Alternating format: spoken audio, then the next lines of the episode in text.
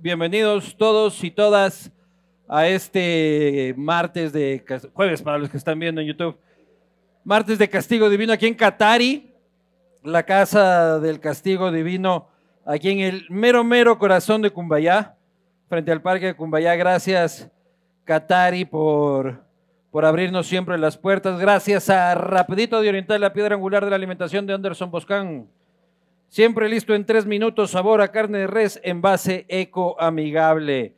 Vino Conosuret, es un Pinot Noir de Chile, belleza. Latitud cero, un emblema de la cervecería artesanal ecuatoriana. Agradecer también a Claro, contrata 250 megas de internet de fibra óptica por 17 dolarucos, masiva al mes que incluyen HBO Max para que miren junto a amigos y familia lo último en series y películas. Recuerda que Claro tiene instalación rápida y sin costo. Agradecer también al Instituto Tecnológico Superior San Antonio. Si algo nos dejó la pandemia es que la educación es un must, sobre todo si se trata de la salud. Tú sé diferente y fórmate con los mejores en el Instituto Superior Tecnológico San Antonio, donde si ayudar es tu vocación podrás estudiar enfermería. Obtén tu título de tercer nivel en dos años, dositos nomás. Lo mejor de todo es que lo puedes estudiar semipresencial para que dejes las excusas a un lado. Así que anímate de una vez. También quiero eh, agradecer, me falta a Cuscuy, ¿dónde está Raúl? Keiser. Sí, me han puesto Kaiser y mis amigos de Kaiser, este, el mejor sinónimo de seguridad es poder vivir sin los riesgos que nos rodean hoy por hoy, que están los riesgos por todo lado. Por eso Kaiser Asesores de Seguros, con más de 25 años de experiencia y personal altamente capacitado. Me falta solo Cuscuy, que es el emprendimiento de mi mujer, portavasos, artesanías personalizadas. Los que están viendo en YouTube, aquí van a salir las redes sociales, sigan a Cuscuy, no sigan a mi mujer, que de eso vivo, del emprendimiento de mi mujer. Dale eh, clic a la fucking campanita, suscríbete, comparte, y haz todas esas cosas que hace la gente de bien. Una vez cumplido con quienes confían en este espacio que va a cumplir pronto nueve años al aire de manera ininterrumpida, nueve años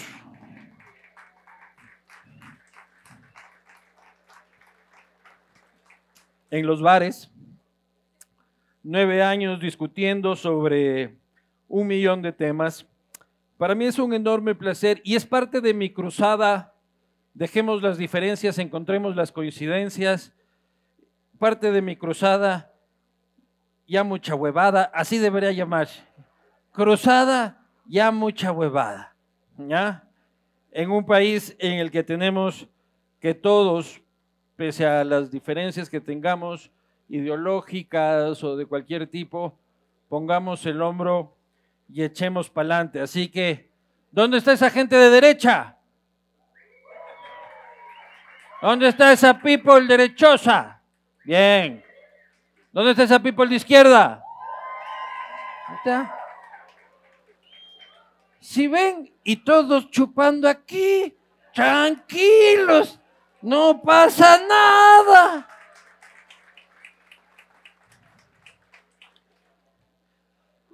Y para conversar de eso y conversar sobre el importantísimo rol de la mujer en la política, en el periodismo, y luego ya conversar sobre el futuro de la patria, para mí es un enorme placer convocar, y me siento muy orgulloso de convocar eh, a mis invitadas de esta noche, dos periodistas súper destacadas, enormemente inteligentes. Me refiero primero a Janet Inostroza.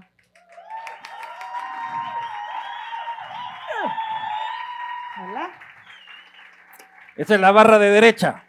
Esa es la barra de derecha. Y por supuesto a Londra Santiago. Bravo. Ay.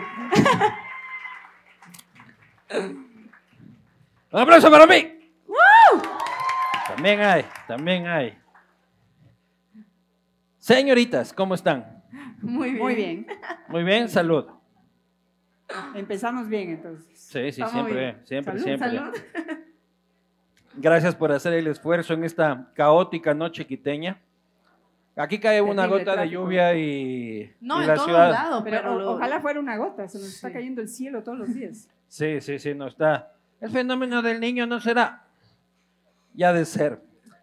¿Cómo están? ¿Bien? Todo bien, perfecto. Bien, vamos a empezar por lo primero. Sin lugar a dudas, eh, esto no estaba planificado. Eh, los audios de Soledad Padilla. de una. Y, eh, de una. Para pasar esto rápido ya podernos chupar tranquilos después. El señor, que nunca puedo, Ferdinand, Ferdinand, Ferdinand Álvarez, el señor Jorge Glass y el señor Rafael, eh, eh, Rafael Correa. ¿Cuáles fueron tus primeras impresiones, Alondra, al escuchar esas grabaciones? Te cuento.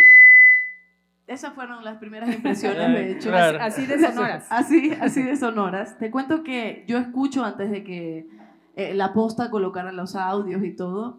Y mi primera impresión fue que no quisiera estar en esa posición nunca, sobre todo como mujer, en una posición en donde audios de alguna conversación, así los haya grabado yo o no, Eh, estén expuestos de esa manera y cuando te los reenvían por WhatsApp, que se ve reenviado muchas veces.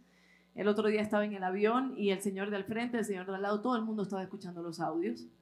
No quisiera estar en esa posición, pero lo segundo que pensé es que eh, vivimos en un país y en una sociedad como tal que todavía sigue siendo violento y violenta con las, con las mujeres, independientemente si esto es un asunto personal, si esto es un asunto de relaciones personales, en el mundo de la política se sigue violentando a las mujeres y hay muchísimos hombres de poder que también eh, influyen con ese poder y pretenden influir sobre las mujeres y sobre sus derechos. Entonces yo escucho esto, me dio mucha pena porque lo primero que dije, esto se va a politizar. A partir de ahora van a salir todos los actores a hablar. A partir de ahora hay que ver qué es lo que dicen, eh, cómo se van a expresar, cuáles van a ser las primeras reacciones, pero que va a ser algo doloroso, tanto para las partes que participan en todo este, Ujú. en toda esta situación, pero sobre todo para la mujer que también está en ese, eh, sobre todo que es la más afectada, ¿no? Es sin duda la víctima. Es la víctima. Y a partir de ahora, si lo seguimos politizando, si seguimos pensando que es una cuestión de derecha-izquierda, si seguimos pensando que es una cuestión de correísmo-anticorreísmo, Ujú. al final seguimos avalando y eh, normalizando la violencia contra la mujer. Porque estos casos, eh, Lucho, pasan en todos lados. Pasan en el espacio público, pasan en el trabajo, pasan en las casas. La violencia contra la mujer es algo que está en Ecuador.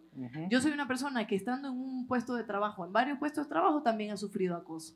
De este tipo, en donde los hombres se creen con muchísimo poder porque lo tienen. ¿Y por qué, no son- los de- por qué no lo has denunciado? De hecho, sí, lo he denunciado. Yo no creo en la fiscalía, por supuesto, y sobre todo en esta fiscalía para nada. Pero yo he denunciado con mis colegas abogadas. Tengo colegas abogadas que están esperando nada más porque son cosas que no prescriben. Eh, he denunciado, lo he dicho públicamente. Siempre he hablado de estos ¿En temas. algún lugar en específico? Sí, sobre ¿Dónde? todo. En redes sociales lo he comentado y cada vez en primera cita suelo comentarlo, cada vez que ¿Pero dónde? En mi programa, en, en Pero, Gobernable. ¿dónde- no, no, ¿en, en dónde Ah, ¿dónde fue? Ajá. Eh, primero en Ecuavisa, me acuerdo una vez que había un director de noticias que me invitaba constantemente a salir, todo el tiempo.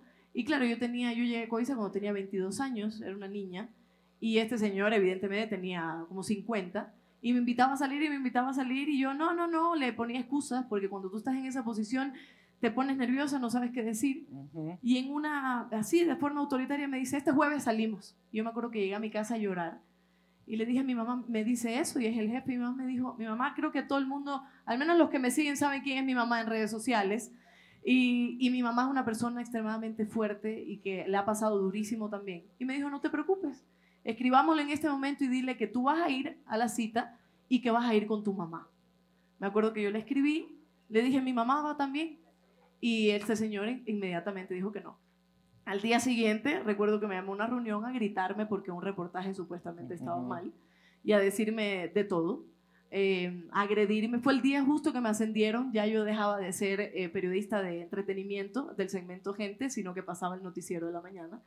Y me gritó delante de todo el espacio y dijo, y no era de aquí, y me dijo, espero que conozcas dónde queda el sur y dónde queda el norte, porque a partir de ahora vas a tener que estar en la calle reporteando. Y yo me acuerdo que le dije, esto para mí es un ascenso, pero me lo está diciendo como si fuera algo malo. No sé, allá tú. Y ahí empiezan esas agresiones y son eh, aparentemente microagresiones que al contrario te van cambiando, te van haciendo otra persona. Yo en ese momento decirme feminista jamás, porque no se entiende a veces los mecanismos y no se entienden los movimientos, pero yo sabía lo que quería y yo sabía que precisamente eso no es lo que quería. Los espacios de trabajo dentro de los medios de comunicación hay jefes, hay directores que siempre están tratando de ver a las muchachas, de hacer comentarios obscenos. Y eso yo lo viví, Luis Eduardo. Y en mi último trabajo también lo viví. Entonces, eh, yo creo que esto pasa... ¿Dónde? ¿En Teleamazonas? No, Teleamazonas no. Teleamazonas fue una cosa de 10 días, ¿no? Claro, sí. Y estuviste cinco de vacaciones. Cinco de que- vacaciones. sí. En Teleamazonas no, en el, en el de Un Café con JJ, ahí también lo viví. Y, y al final tú dices, en donde quiera que tú estés, puedes vivirlo, pero tú tienes que tener los mecanismos para enfrentar eso. Tienes que tener tu grupo de apoyo, no solo tu madre, sino amigas, sino Ujú. compañeras, sino abogadas, a todo este grupo para que tú puedas seguir, porque esto va a seguir pasando. Janet, tu reacción sobre los audios. A ver, en términos generales, impresionante cómo las discusiones se quedan en la superficialidad y nunca vemos los problemas de fondo. En este momento hay dos hechos que realmente llaman mucho la atención y que han sido muy comentados por, por- por la comunidad en general, especialmente en redes sociales. Tenemos el tema de los audios y Soledad Padilla y tenemos la condena a 19 años de cárcel del Peter señor Peter Cal. ¿Y cuáles? O sea, si nos ponemos a comparar las reacciones, ahí podrán verse en el espejo del machismo de hombres y mujeres en este país. ¿Sí? Entonces, leí incluso comentarios que decían que pobrecito Peter Cal, pobrecito esa carita que tenía la mujer como lloraba porque le han condenado a 19 años de cárcel, sin darse cuenta que Peter Calo era una autoridad, era un asambleísta, una, persona que pertenecía a una institución que crea las leyes y es el primero en irrespetar las leyes, en violar literalmente las leyes y eh, por ende la condena a la que, eh, ha sido sentenciado, a mí me parece que es ejemplar, porque nos, nos viene a decir que eh, las autoridades tienen que estar muy conscientes de que todo lo que hacen repercute hacia abajo en la sociedad y en sus comentarios, en términos generales, los comentarios de la sociedad, ahí está reflejado este, este pensamiento, este pensamiento torcido, equivocado, superficial. En el caso de Soledad Padilla, en cambio, eh, no, no, no vi ni un comentario de pobrecita. Ni, ni se la ve ni se la visibiliza como la víctima en este tema. Si no tenemos comentarios, ahí está, ha sido una no sé qué, ha sido una no sé cuánto, es que ha tenido ni sé cuántos novios, es que mira cómo se ha metido, pobrecito Glass, le han Claro. puesto los cachos. La moza. La moza, la, eh, eh, la, la bisfirifa, un montón de calificativos que realmente eh, no salen de la superficialidad y que realmente son la causa y de la violencia que en este país vivimos las mujeres. Así es. Entonces, eso, eso realmente me impactó. De ahí, como el tema finalmente se politiza, devela otra cosa. ¿Cómo se ve, cómo se, cómo, cómo, cómo se trata y cómo se aborda y finalmente cómo se enfrenta el tema de la violencia contra las mujeres en la política? ¿Sí? Entonces resulta que mientras estás en campaña ele- electoral, te pasas del pañuelo azul al verde, al morado, al amarillo, a lo que sea, dependiendo de, de- de- de- de la locación en donde estés y del público al que, te estás dirigiendo, ¿no es cierto? Pero el momento de ejercer tu, tu, tu deber y tu poder como autoridad, te vuelves la más machista y el más machista de la historia. En la, la política en nuestro país está hecha para hombres Exacto. y de esa manera finalmente se ejerce. Y las mujeres se tienen que masculinizar para poder vivir en medio de Y la tú política, ves las- sea de derecha o sea de Sí. izquierda. En ambos lados pasa exactamente lo Tú mismo. ves las conversaciones de los audios, cuando ellos hablan, nunca hablan sobre ella. Hablan sobre, este, no te metas con la oficina, este, no te metas con el partido político, este, yo no le robé nada a nadie, ni Rafael, ni Jorge, ni nadie pregunta cómo está ¿Cómo ella, ni estás? qué es lo que ella quiere. Claro. Este, Alondra, ¿sentiste una decepción sobre Jorge Glass? A ver, sobre Jorge Glass, eh, en concreto siempre he estado decepcionada. Es una cosa que, eso es una cosa que no puedes evitar. ¿Y sobre Rafael Correa? Rafael Correa, cuando yo escucho la otra nota de voz, lo que a mí me decepciona, yo sé que Rafael Correa, yo lo he dicho muchas veces, es, eh, y de hecho en la entrevista que yo le hice allá en México, en primera cita, que discutimos sobre el tema del aborto y el tema de las mujeres, hubo una parte en donde yo tuve que decir, hasta aquí, estamos de acuerdo en estar en desacuerdo porque evidentemente ni él ni yo íbamos a estar, a llegar a un punto medio. Entonces yo, en estos casos, yo me imagino cómo puede estar pensando, pero cuando él le dice como que la controles, ahí es donde yo dije, eh, realmente la política hay que revisarla. Y como dice Janet, los hombres que están en la Claro. política, por favor, o sea, ya basta. Yo de Jorge Glass realmente no, nunca he hablado, no, prefiero no hablar de eso porque es una cosa que yo jamás he estado involucrada ni en defensa ni en cuestiones de eso de Jorge Glass. Pero del movimiento político sí, porque de alguna forma, cuando Soledad Padilla dice, hay algunas mujeres, menciona algunas mujeres que A no me han Paola hablado, Cabezas dice. a otras también eh, que no me han hablado, que no me han mencionado, que no sé qué. Yo digo, y a mí me ha pasado, no sé si a ti también, Janet, cuando recibes estos actos de violencia, tanto en las redes sociales en todos lados, hay momentos en donde la gente prefiere apartarse para no embarrarse, para no apoyar a Janet, para no apoyar a Londra, para que no vean que yo estoy de un lado o del otro. Y ustedes me disculpan, pero cuando se trata de los derechos de las mujeres, poco importa el partido al que usted promulgue, el partido que usted apoye, poco importa. Si hay una mujer violentada, a esa mujer hay que apoyarla. Sin duda, sin duda. Y si es que esto sucede en el PCC, en Creo, en lo que sea, en lo que sea. es, exacta, es exactamente igual. Sucedió en este caso, pero a ti te sorprendió de Rafael Correa el tema de que, de que diga, este, anda y contrólala. Princi- más importante es el proyecto político por el que nos estamos jugando la vida que una mujer violentada, en este caso. A ti, a quien te llamaba coloradita, este, no te sorprende. No me sorprende para nada y debo decir algo aquí, y es que lamentablemente aquí los partidos políticos, y debo decir especialmente por lo que estamos viendo en este momento, la Revolución Ciudadana, se manejan como sectas, con dioses, ¿sí? A los que hay que dar, hacer reverencias, ¿no? A, las que, a los que casi, casi que hay que arrodillarse y rezarles, pedirles perdón. ¿sí? No me sorprende, ¿sí? ¿Esta que es la primera vez? O ya se olvidaron la vez que en la Asamblea Nacional teníamos a tres super feministas, grandes líderes de la Revolución Ciudadana, a las que mandaron a callar y castigaron y se quedaron calladas y aguantaron el castigo. Entonces, y, y- esto, bueno, digamos, estoy citando esto, pero esto ocurre en todos los partidos políticos. Esto no es una cuestión de un solo partido político, esto es cuestión de todos los partidos políticos, o si no, vamos a ver qué es lo que ha pasado en el Partido Social Cristiano, en donde tenían, tenían una figura muy trabajadora, muy constante, a mí me parece una mujer inteligente, ¿Quién? eh, Cristina, Cristina Reyes. Reyes. ¿En Claro. dónde está Cristina Reyes? Fuera del Partido Social Cristiano. ¿Por qué? Pero Porque ella por lo menos, ella por lo menos tuvo los Social ovarios de decir, hay que dar su huevada. pues". Exactamente. Las otras están ahí calladitas y no, ni pío. Yo a Paola Cabezas y a todas las feministas de la revolución no les he escuchado.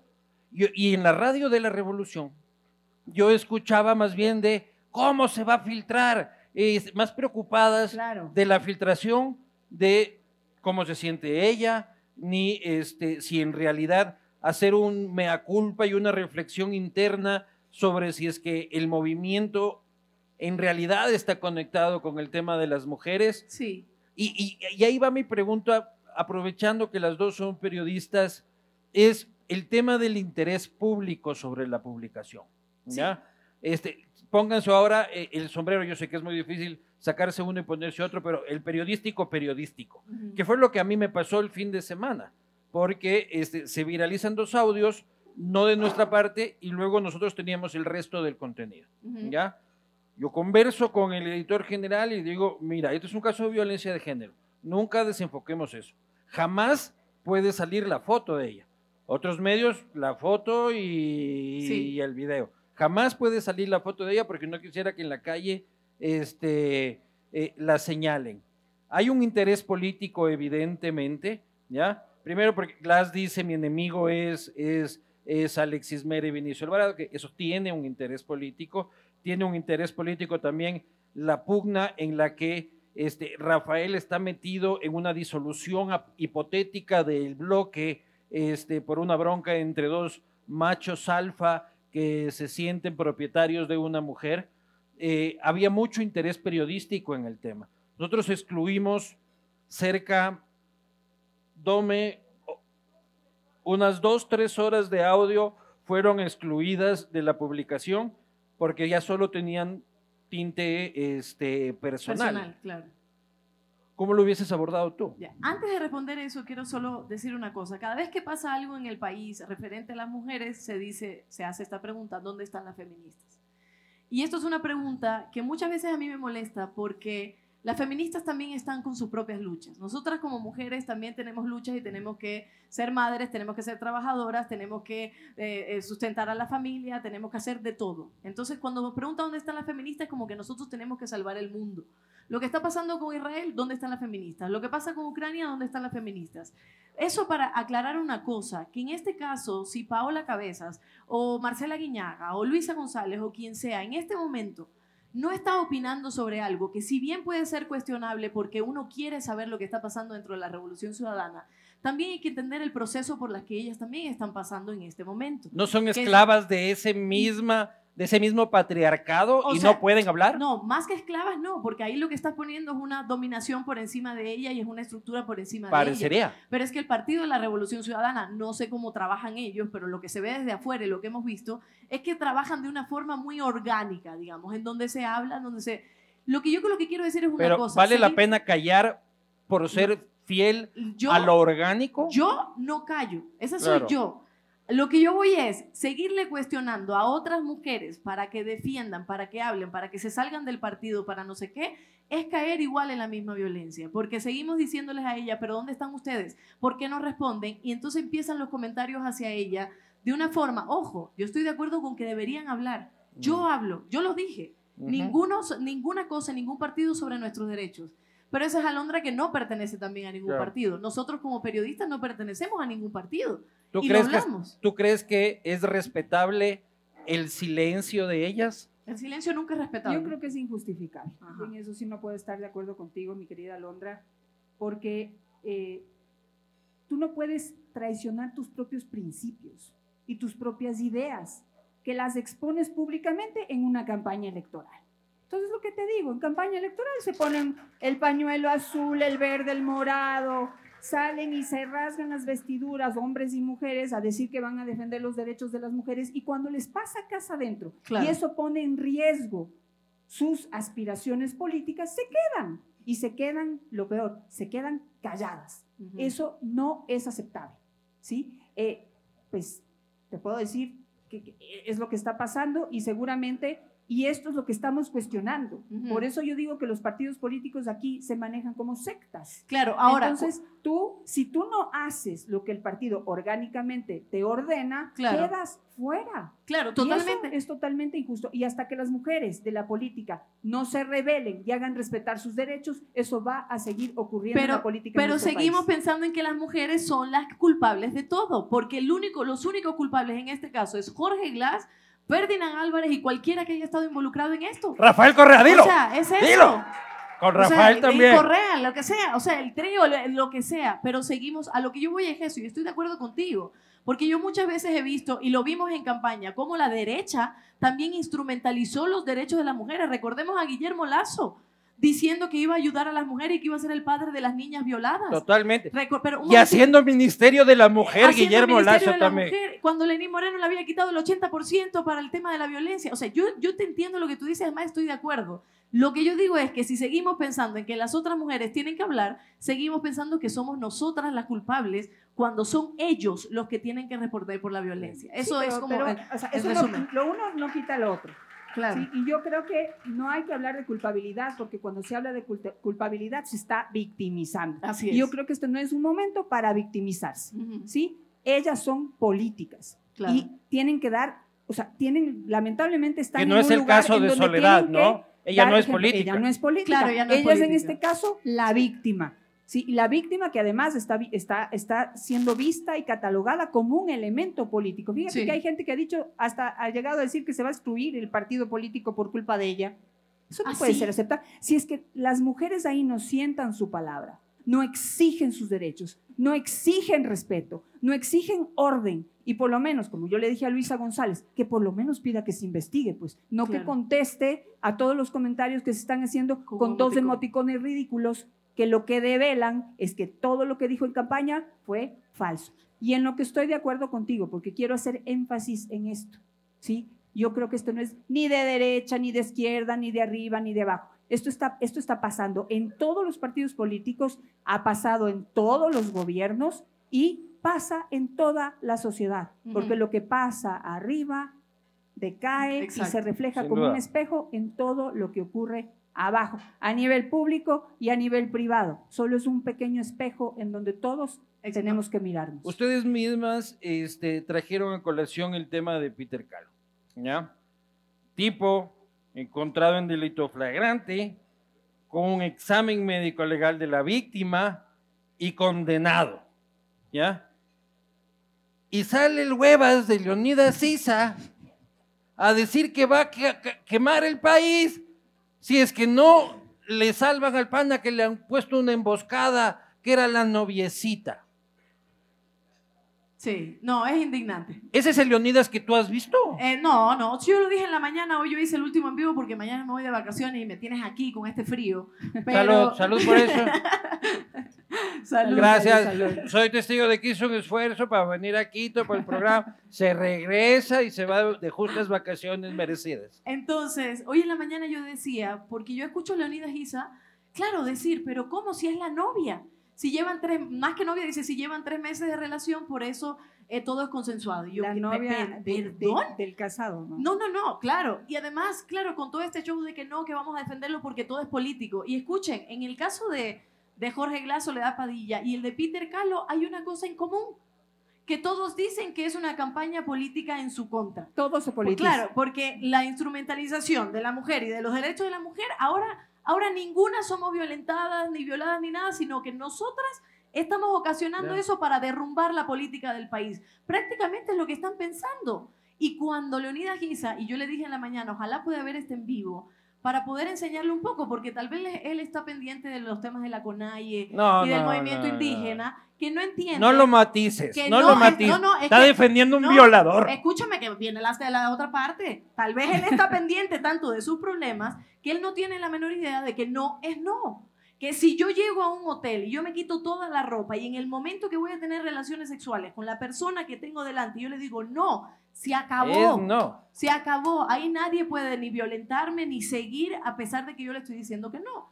Leonidas Isa eso no lo sabe, o no lo entiende o no lo quiere entender, porque hay un espíritu de cuerpo. Lo mismo pasó con María Belén Bernal y lo mismo ha pasado con las más de 200 mujeres que se han muerto en este país producto de femicidio. Las más de no sé cuántas niñas, miles de niñas al año que son producto de una violación y son madres producto de una violación. Porque sí, porque vamos por la calle y vamos por ahí eh, eh, aprovechando de los derechos de las mujeres. Y otra cosa que a mí me molestó mucho del comentario de Leonidas Isa, él dice, no es que la hayas violado en la calle.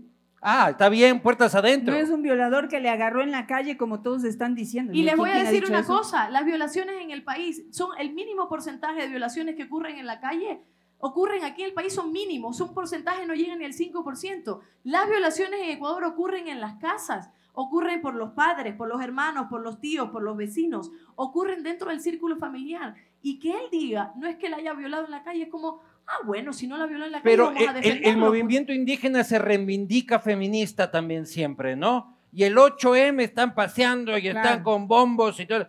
¿Cómo no puede haber nadie al lado de Leonidas Isa que le dice, ve, cállate, pendejo?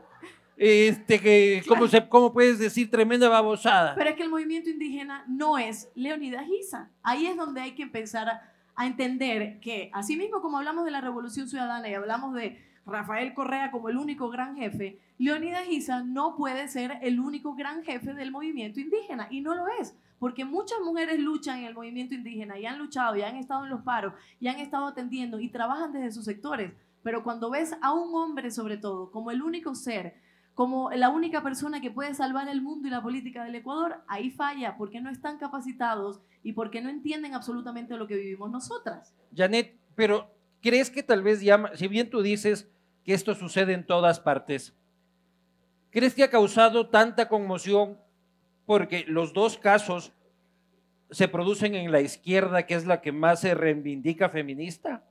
Y nos llamaría menos la atención, lo cual no es justificable y más bien entristece si hubiese sido en la derecha. O sea, el problema es porque ahí está, los más feministas son los más machistas. Bueno, es que de- del un lado tienes disque feministas y del otro lado tienes disque eh, eh, conservadores, o ¿cómo se llama esto? Ya se me olvidó la palabra. O sea, Providas. Providas y que rezan todo el día y van a la iglesia y se arrodillan y, y se latigan y todo lo demás. Luisa González, súper provida y súper, este, latigadora y ahí está, pero no solamente por eso, es que, es que es, aquí hay una mezcla de todo, ¿no? Yo sí quiero hablar sobre el movimiento indígena, porque volvemos al tema político, ¿sí? Si los de arriba no dan ejemplo, los de abajo, ¿qué podemos esperar de los Así de es. abajo? Miren, nosotros presentamos en, en Vis a Vis con Janine Nostroza un caso realmente brutal, brutal. El prefecto de Pastaza le pega severenda paliza a la mujer, le abre la ceja de aquí a acá. ¿Y qué líder indígena dijo o hizo algo? Ninguno. Nadie. ¿Qué líder hombre indígena dijo algo? Nadie. Tuvimos por el contrario a la viceprefecta del mismo partido del, del, eh, del prefecto eh, que fue a la fiscalía a sobornar a la víctima. Eso es lo que tenemos. Entonces, esto es lo que yo creo que tiene que quedarnos. o lo pero que hay mí- complicidad de las mujeres también. cuando se trata de la política, Por poder. lamentablemente sí. O sea, hay mujeres que por poder encubren a los hombres agresores. Hay mujeres que, yo digo, pues les En toca. ese, ese caso, no les si toca. Porque la política está No. masculinizada y No. te da O sea, espacio si es para que que, tú me puedas dices que el- decir y no. hacer lo que tú quieres. Al otro día estás Habrá, de alguna- patitas habrá para algunas afuera. que les toque, pero si es que hay una viceprefecta que va y trata de sobornar a una víctima para que no le pase nada a su jefe, ella también tiene una dosis de hijueputismo Total. este, enorme. Entonces, no todas las mujeres son víctimas, sino que hay mujeres encubridoras, como este caso, que también tienen Pero que llevar que su parte. Creo que nunca nadie ha dicho de que las mujeres somos las salvadoras y los hombres los machistas, o sea, en total, en general. Hay hombres hijueputas y hombres buenos, y o sea, mujeres eh, eh, hijas de puta y Claro, mujer- porque, mujeres eh, buenas. Estructuralmente estamos en una sociedad machista y hay que ir aprendiendo. En, en- en algún momento de tu vida, Janet, y estoy seguro porque yo también lo he vivido, hemos tenido actitudes que rayan en el machismo. Evidentemente nosotras, si nos pasa algo, alguna compañera tuya o alguna compañera mía de Ingobernables, y yo tengo que hablarlo, claro, nosotras vamos a estar ahí, ahí adelante. ¿Cuándo has sido machista tú? Ay, no sé, eh, imagínate tú. Ahí latigándole al pobre Tupac, así. este. No, pero son estas micro eh, actitudes que en algún momento se puede tener. Ya voy a pensarlo durante la entrevista Sí. porque sí, uno lo, Pero uno bueno, lo lo tiene. que pasa es que Claro, esto de ser feminista es todo un proceso. es un proceso. Es un aprendizaje. Yo- o sea, nacimos en una cultura machista, aquí no vinimos de otro planeta, ¿sí? Entonces a mí en mi casa también me hacían lavar los platos. Eso, y, eso, y- claro. y- y- y tener que, no podía, no podía salir sino una vez cada 15 días, hasta las 12 de la noche. Son un montón de, de cuestiones porque era mujer. Ujú. Entonces yo también vengo de esa cultura. Entonces esto es un aprendizaje. Y para Pero nosotros hoy también. Estoy absolutamente consciente de que una mujer y en una familia, hombres y mujeres, tenemos que enseñarles a nuestros hijos a tener valores y a tener principios. Pero que si una mujer, como lo dijo antes eh, eh, Alondra, está desnuda frente a ti y te dice que no, Vístete y ándate, es- brother. no. Pide un fucking Uber, loco. o sea, es que, es, que, es que tenemos que enseñarles a nuestras hijas y a nuestros hijos que no son animales. Que no son animales. Sí, no son, no, no- son perros que van por ahí y, y les da ganas. Muchachito de mierda, te pasa eso, pides un Uber, llegas a tu casa y te haces la paja, loco, ¿ya? Está solucionada la pendejada, ¿sí o no? Claro, es una cuestión de, de que respeto. Cuando, cuando hablaban de, de que las mujeres también son machistas, yo me acuerdo que cuando pasó lo de eh, Boaventura de Sousa, eh, que se salió, el caso, eso fue en agosto, que que había violentado a muchísimas mujeres, un hombre de izquierda, un pensador sociólogo de izquierda, que además uno de los grandes pensadores y maravilloso y todo, y había violentado a algunas mujeres. Y yo leí una entrevista, que yo traje un pedacito, de Moira Millán, que ella eh, es argentina, una mapuche. Y ella le hicieron una entrevista de cómo este tipo la trató de agredir, que ella se defendió. Y hay una parte en donde ella dice que la universidad, Claxo creo que se llama, eh, la llamaron algunas personas a decir, nosotros no vamos a enfrentar a esta persona porque se trata de un proyecto político. Y además decía que algunas feministas de Argentina tampoco la apoyaron porque se trataba de un proyecto político. Entonces, primero cuando yo leía eso, a mí me abren los ojos también, porque como dice Janet, el proceso si el feminismo es doloroso, lloras, gritas, te da rabia, porque hay muchas cosas que no se entienden y sobre todo lo primero que hay que entender que el feminismo no es homogéneo. Que Janet y yo somos feministas y evidentemente en muchísimas cosas pensamos completamente diferentes. Pero el fin es que no haya violencia contra nosotras, ¿verdad? Entonces ella decía una frase, y sobre todo hacia la izquierda, y es algo que yo pensaba estos días, y ella dice que la izquierda tiene una posibilidad con estos casos de depurarse, de redimirse, fijando una posición de condena hacia estos actos y hechos violentos. Si seguimos en una no veo que esté pasando allá eso. voy. Si seguimos en una sociedad donde la derecha cometa actos violentos y decimos, sí, es la derecha, eso va a pasar. Pero si vemos que la izquierda, como dice Janet, de repente todos con el pañuelo verde, de repente todos diciendo que son feministas, cometen estos actos, cometen otros muchísimos actos de violencia dentro de sus filas y no se redimen y no hablan y no alzan la voz, ¿de qué izquierda estamos hablando? Y yo he visto, yo he visto a las mujeres siendo las más violentas en la conversación en redes en contra de Verónica Abad, por ejemplo. Que yo puedo estar en las antípodas de su pensamiento político y de su pensamiento social, ¿ya? Pero la doña tiene derecho a pensar lo que le venga en gana. Y yo he visto en redes a mujeres haciéndole mierda a la ahora vicepresidenta de la República. Pero miren, ese, ese es otro ejemplo. ¿Qué es lo que ocurre en la política y que es algo que tiene que cambiar y tiene que cambiar en la sociedad? Cuando tú le quieres criticar a Peter Calo, ¿sí? Tú no, tú, tú, tú no le dices, ay, es que, es que eh, parece un animal, es que se descontrola, es que no. El comentario es, pobrecito, es que es hombre, ¿para qué se metió al hotel con él? Es que así, así, así es la cultura, ella no debía haber estado ahí. O sea, un montón de cosas Ya. siempre contra la letra. Cuando se trata de la mujer y cuando tú en política quieres descalificar a una mujer, nunca hablas porque están criticando a, a Verónica Abad no por sus ideas.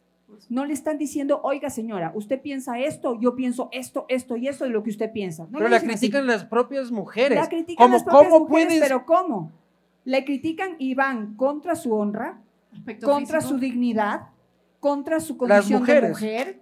Son insultos denigrantes eh, eh, contra la persona, contra la mujer, no contra las ideas. Pero de o mujer a mujer. De ¿Y mujer de a mujer hombre? y de hombre a mujer también. No, O sea, esto yo, es yo lo que vi, no, yo lo que vi en contra de Verónica Abad fue muchísima violencia de mujeres por lo que ella pensaba. O sea, si es que ella este, cree que este, lo que crea la señora, y en lo que yo no puedo estar de acuerdo en muchísimas cosas, ella es un peligro para las mujeres.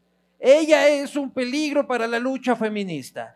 Eh, Su pensamiento es producto peligro de... No es insultarla, porque si a mí me pones a una vicepresidenta a decir que nosotras como feministas nos lucramos de la violencia y que el feminismo es una mentira y que no sirve, yo sí te voy a decir. Peligro, peligro por decir la palabra más suave que se le podía haber dicho durante toda la campaña. Claro. ¡Ay! No quiero replicar Sí, esos sí, sí. insultos, ¿me explico? Pero se le metían unas puteadas a la señora. Claro, y del es lo, que dice, es lo que dice Janet, a los hombres no los juzgan de esa forma y a las mujeres el aspecto físico, si eres coloradita, si eres esto, si eres fea, si eres bajita, si eres no sé qué, y le atacan a la moral. Eso nos pasa y nos ha pasado a todas porque hay que cambiar, sea de mujer a mujer y de hombre a hombre. Lo que hay que cambiar es la forma en la que criticamos, la que hacemos críticas y la que pensamos construir un debate. Porque si no, seguimos insultando. Sí, y además hay que entender los conceptos. ¿sí? Aquí el que diga que no es feminista, falso. Ujú. ¿Qué es ser feminista? El que quiere la igualdad, el que quiere una igualdad de derechos, el que quiera que tengamos una vida en paz, Así es. en donde todos tengamos las mismas oportunidades. Si algún día se les ha cruzado esa idea por la cabeza, bienvenidos, son feministas. ¿sí? Pero miren, aquí hay una distorsión y voy a hacer dos comparaciones, ¿sí? Se ha distorsionado el concepto de feminista tanto como se ha distorsionado el concepto de diálogo político. O sea, cuando tú dices que eres feminista, enseguida te ponen una hacha, un claro. cuchillo en la mano, un látigo, cualquier Te cosa, porque la cabeza. te catalogan de violenta. Esta reunión también hay algunos que están diciendo en Twitter, ¿cómo puede ser? ¿No viste Ojalá que se apuñalen. Ajá, algunos nos enfrentaban. Ya, Claro. espero que le hagas esto a Londres, Claro. pero yo. Sácale aguanta. la puta que dice que. Y Qué yo bueno, no, bueno. panas, vamos a conversar. Bueno, qué bueno, qué bueno que puedan darse cuenta que dos personas que en muchas cosas pueden pensar distinto, en Salud. miles otras pueden coincidir. Salud. Porque a la final todos queremos lo mismo y que es que este país mejore, cambie, progrese y todos tengamos una oportunidad. Pero para sí, igual, cuando hablas de diálogo político, ¿qué es lo primero que se te viene a la cabeza? Pactos. Pacto, robo, Claro. corrupción. Y eso es injusto. El diálogo político debería ser la primera palabra, el primer concepto, la primera idea que se les cruza por la cabeza a los políticos que realmente quieren cambiar. ¿Cómo se llamaba mi campaña? Deja, déjate de huevada, algo así. Ajá, ¿cómo era? No me tuvo, siempre te acuerdas. ¿Cómo se llamaba mi campaña que me acabo de inventar? ¿Campaña? No, no, no, no, ese ¿Qué- es el partido, todos valen mujeres? Mira, por paloma. ejemplo, ¿qué sería él sin No, las ¿y mujeres ¿qué de la sería posta? yo sin las mujeres de la posta? de- por el amor de Dios. Oigan, muy bien. Ahora pasemos al otro tema importante. ¿Por qué Lazo valió tanta paloma? Si alguien tiene la respuesta, por favor, que venga aquí. Yo, la verdad es que me disculparás sabiendo cuáles son mis tendencias y todo.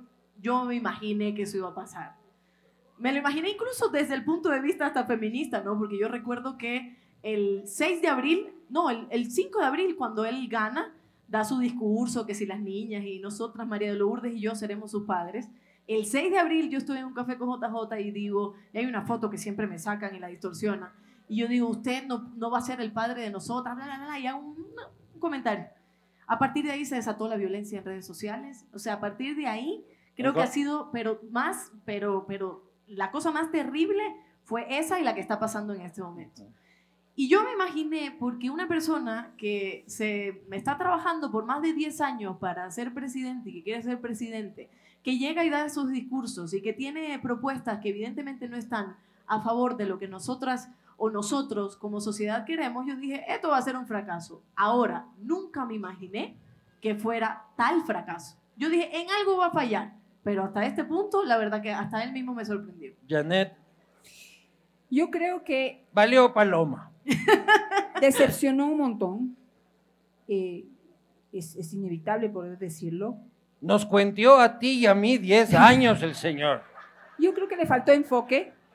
No tiene enfoque, no tiene un norte, no hay una idea y un líder o una persona que quiere ser líder que no tiene enfoque, que no tiene una meta a dónde llegar, fracasa. Pero 10 años dijo que estaba en esa Bueno, vaina. pero es que las personas se equivocan y este fue un error garrafal que nos está costando realmente, literalmente nos está costando sangre y dolor. ¿Sí? Y mira, y pues las consecuencias y eh, este, las evaluaciones y las conclusiones y los dolores y los traumas, no sé qué le den, pues lo tendrá que ir eh, haciendo con, con el tiempo. Pero si vos le tienes que poner una calificación del 1 al 10 al gobierno de Lazo, ¿cuánto le pones? Tres. ¿Y sabes por qué? ¿Sabes por qué no le pondría cero?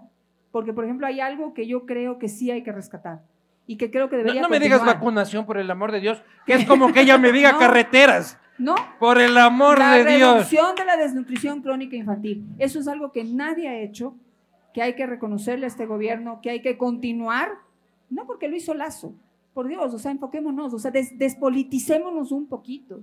Si hay un problema grave en este país es la des- desnutrición crónica infantil, porque lo que hace es eh, eh, hace- eh, crear o, o hacer eh, o conservar, ¿cómo se dice? La, la? Perpetuar la, la- la Perpetuar violencia, la pobreza. la pobreza en una población que tiene menos oportunidades que los demás. Digamos, una persona que nace en medio de la pobreza que tiene este país y no tiene desnutrición crónica infantil, tiene una gran oportunidad de salvarse, progresar y aprovechar las pocas oportunidades que Sin se le pueden presentar en la vida. Una persona, un niño que tiene desnutrición crónica infantil, le puedes poner todas las oportunidades enfrente, no va a poder tomar esas oportunidades porque no va a saber qué hacer, porque su mente, su cerebro, su cuerpo no se desarrollaron bien. Eso es rescatable, eso hay que continuarlo. No podemos, no podemos querer reinventar la patria cada vez que empieza un gobierno. Eso tenemos Sí. que dejar de, de- de aceptar como algo normal. Alondra, este, ¿crees que hay que rescatar eso? ¿Hay algo que tú rescates del gobierno de Guillermo Lazo y que yo- creas que tenemos que continuar? A ver, primero yo diría que no es un error que haya fallado, yo sí creo, y, y lo comentamos en la primera cita, porque tú al final me dijiste, creo que es una mala persona también.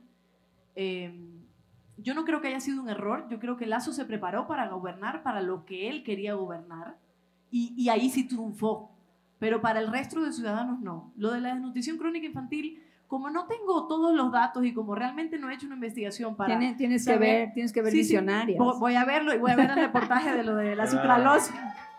Como no tengo eso, capaz, y, y además confío en Janet y, y- y lo acepto, ¿no?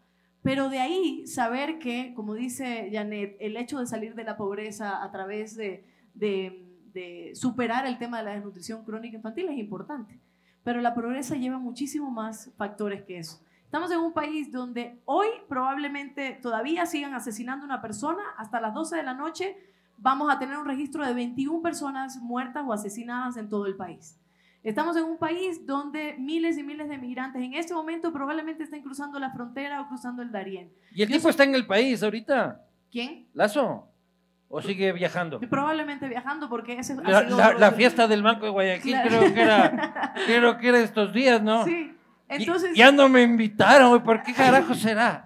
Yo sigo esperando mi invitación Claro. al Banco de Guayaquil. Entonces, migrantes que se han ido, yo como migrante y además a todas las personas que nos ven en YouTube, siempre desearles todo mi cariño, porque como migrante que sale de un país y no salió con las condiciones que están saliendo los ecuatorianos ahora, me duele saber que tener que dejar un país en esas condiciones, cuando hay vacuna- vacunas en todos lados, cuando nos matan, cuando hay niños muertos, cuando hay mujeres asesinadas, cuando hay periodistas, hay como cuatro o cinco periodistas según las estadísticas que han muerto durante estos años y hay otros que han tenido que irse del país, donde está tu colega, mi colega y el de Janet en otro país tratando de hacer el periodismo y seguir haciéndolo porque está perseguido y violentado, porque a Janet también la maltratan todo el tiempo probablemente en las redes sociales, porque yo tengo una campaña en medio ahora, ¿por qué? Por, decir que estoy en contra de Lazo. Entonces, yo creo que la pobreza va mucho más allá del tema de la desnutrición, es muy importante, pero ¿dónde está la educación? El otro día leía que aproximadamente 30.000 niños no se han matriculado en las escuelas. 30.000 niños que van a hacer qué? A participar en las bandas delincuenciales probablemente, a, a- a consumir droga, a, a mañana ser parte de todo lo que está mal en el país. ¿Dónde están los empleos realmente, los empleos dignos? ¿Dónde está realmente la libertad de expresión? Entonces, si tú me preguntas un logro de Guillermo Lazo, probablemente sea que él pudo gobernar para su gente, pero a nosotros nos mandó al carajo. Yo no creo que ha gobernado para nadie. Yo creo que aquí nadie ha ganado. La mayoría. Algunos se han ganado mucho. ¿Sabes quiénes han ganado? Los corruptos de este país. Esos han Empezando- ganado. Esos nunca pierden. Empezando ¿Y por sabes los de su que te diga? Son los mismos de siempre. Los del gobierno de Correa, los del gobierno de Lenin, los del gobierno de Lazo. Los Pero- mismos pero ahí está. de siempre. Pero ellos son los que ganan. ¿Quiénes Claro son? que sí. Los mismos Pues del gobierno mismos de, Lazo. Los mismos O de siempre y los mismos del gobierno de Correa y del anterior y del anterior. De, o sea, podemos ir hacia atrás Los que y vamos a ver poder. los mismos apellidos, los mismos nombres, las mismas familias que hasta hoy siguen lucrando Por eso. de lo que este país produce, de lo que la gente buena, que todavía es la mayoría, produce. Mira lo que está ocurriendo ahora. Tema denunciado por visionarias y Yanei Nostroza. El tema de la crisis energética que estamos viviendo Así ahorita es. es falta de la previsión de este gobierno, pero también es falta del incumplimiento y la previsión del gobierno anterior y del anterior, que se dedicó a construir hidroeléctricas para que hoy no tengamos que importar combustibles para, para vivir de las termoeléctricas. Y aquí estamos, señores, a punto de los apagones, Claro. porque esas hidroeléctricas no sirvieron para lo que se A ver. Pero, pero A ver, ¿dónde eh, eh, espere- espere. Yo estoy de acuerdo con las dos en que todos valen carpeta. Rafa, Lenin, Lazo y Novoa ya veremos. Pero no, no hay como decirle, ni habla. Literalmente ni habla. Ah, todavía es de cartón, entonces todavía no hay cómo saber, este, no hay cómo saber nada. Pero eh, hay estructuras de corrupción que se perpetúan en el tiempo, ¿no? Que lo que hacen, que fue lo que demostró nuestra investigación, es apadrinarse de nuevos, darle su tajada y continuar en la robadera. Durante Correa, durante Lenin, durante Lazo. Entonces, durante Correa aparecen los Glass, durante los Lenin aparecen los otros, este, durante acá aparecen los Danilos y mañana aparecerán los Apinos y los Cuatrinos, ¿ya? Pero están sentados todos siempre en la mesa del gabinete. Los representantes de esas mafias inferiores. Verás, aquí pasa esto. Y saben y no hacen nada No, ¿Saben quién? ¿Quién sabe? En el Yo gabinete. les digo, sabemos nosotros, Sí, la, el- la sociedad ecuatoriana lo sabe y estamos congelados ante esta cruda realidad de que hay una estructura que nos roba el fruto de nuestro trabajo y no, y no, no hacemos o no podemos hacer nada. y el gobierno tampoco. Sí, el gobierno tampoco. ¿Y pero qué es lo que pasa? Y, Tenemos y una, lo ves una- al señor Sebastián Corral, que es el jefe de los ministros, y nos va a dejar apagando la luz. Bueno, nos va a dejar apagando la luz porque hay un gobierno que no previó. Pero era el coordinador de los Yo no ministros. justifico a nadie. No, no me lo pongas enfrente porque yo no justifico a nadie. Aquí todos son responsables y Él, todos van a tener señor que responder. Arbite, Pero el hay una presidente de la. República, todos. Sí, pero hay una cosa, aquí hay una estructura de corrupción que está en los mandos medios y en los mandos bajos. Es una estructura de corrupción. Es un engranaje que lo único que necesita es el que, el que, el que le colocan arriba temporalmente aplasta el botón. Una vez aplasta el botón, el engranaje empieza a funcionar y el dinero les empieza a caer en los bolsillos. Esa es la realidad. Cuando el del botón no funciona, no solamente que le sacan, le empapelan y le meten preso. ¿Sí? Y le debes para toda la vida a la Contraloría que te persigue Por ejemplo, forever and ever. ¿hay algún ejemplo que te venga a la memoria de alguien que haya luchado contra la corrupción, No tengo haya sido porque- empapelado? ¿Sabes por qué? ¿por Porque qué? la mayoría llega y aprieta el botón. ¿Sí? Se dice, o Contraloría, cárcel, o aprieto el botón y me lleno los bolsillos de dinero. O sea, lamentable esto, y, es, y esto es una reflexión que Pero tenemos Janet, te hacer. tengo que preguntar, Sebastián Corral aprieta el botón. No te podría decir, no sé, pero, el- pero el engranaje está funcionando. ¿Sí? Y no es una sola persona el que aprieta el botón. Yo creo que, no, no podemos, no podemos enfocar nuestros odios, nuestros resentimientos no hacia una sola persona. ¿Sí? Yo respeto eso, lo que tú puedas pensar de Sebastián Corral. Yo pienso otra Me cosa. parece ¿sí? gentuza Yo pienso otra cosa, calaña. pero yo pienso que cualquiera que esté sentado ahí va a tener que vivir, puede, puede hacer esto, ¿sí? puede apretar el botón o puede vivir aplastando manos para que dejen de apretar, pero Sí. aplasta aquí y el de acá aprieta, aplasta aquí y el de acá aprieta. O sea, no hay Es un salida. sistema, Sí. no hay salida. Yo ¿Cómo no- En este solucionamos? momento no hay ¿Cómo salida. solucionamos esta ¿Cómo? Cuando los ecuatorianos nos involucremos y la gente honesta de este país realmente se ponga la camiseta y, y se decida a, a participar en política, a participar en el gobierno, a, a- a- a sacrificar, sí, quizás su bienestar, sus ingresos, todo por hacer algo por este país. Algo que implica pararse duro contra este sistema de corrupción, porque aquí los valientes corruptos y los del sistema, eso sí, te le paras, te le paras firme, les haces así, se asustan y obedecen. ¿O no es eso lo que pasó en el gobierno de Correa? Yo creo que ahí puede decir algo como muy, muy izquierdoso y muy utópico, ¿no? Pero en la última parte que menciona Janet, no podemos seguir culpan- culpando a la clase política de que son los corruptos y nosotros como ecuatorianos no podemos hacer absolutamente nada. Porque la corrupción viene incluso desde casa. La corrupción viene incluso cuando vamos a un centro comercial y vamos a comprar algo y nos metemos por delante de la fila a la persona que estaba ahí. O La te, corrupción- te dan más vuelto y te crees el más Y te, arrecho, te exacto, te crees el más sabido. La corrupción viene incluso así con mínimos detalles cuando estás conduciendo y te metes al otro. O sea, todo eso es parte de una sociedad que tiene que ser trabajada. Y, no me digas que tú eres perfecta y no haces ninguna Ah, huevada. no. Bueno, primero yo no manejo, entonces no me meto Todos la- hemos meado en la calle, carajo, No. alguna vez. No, no, no. Eso no se puede. ¿Sí o no, podemos. Tupac? Pucha. Claro. Oye, ¿por qué le hace así?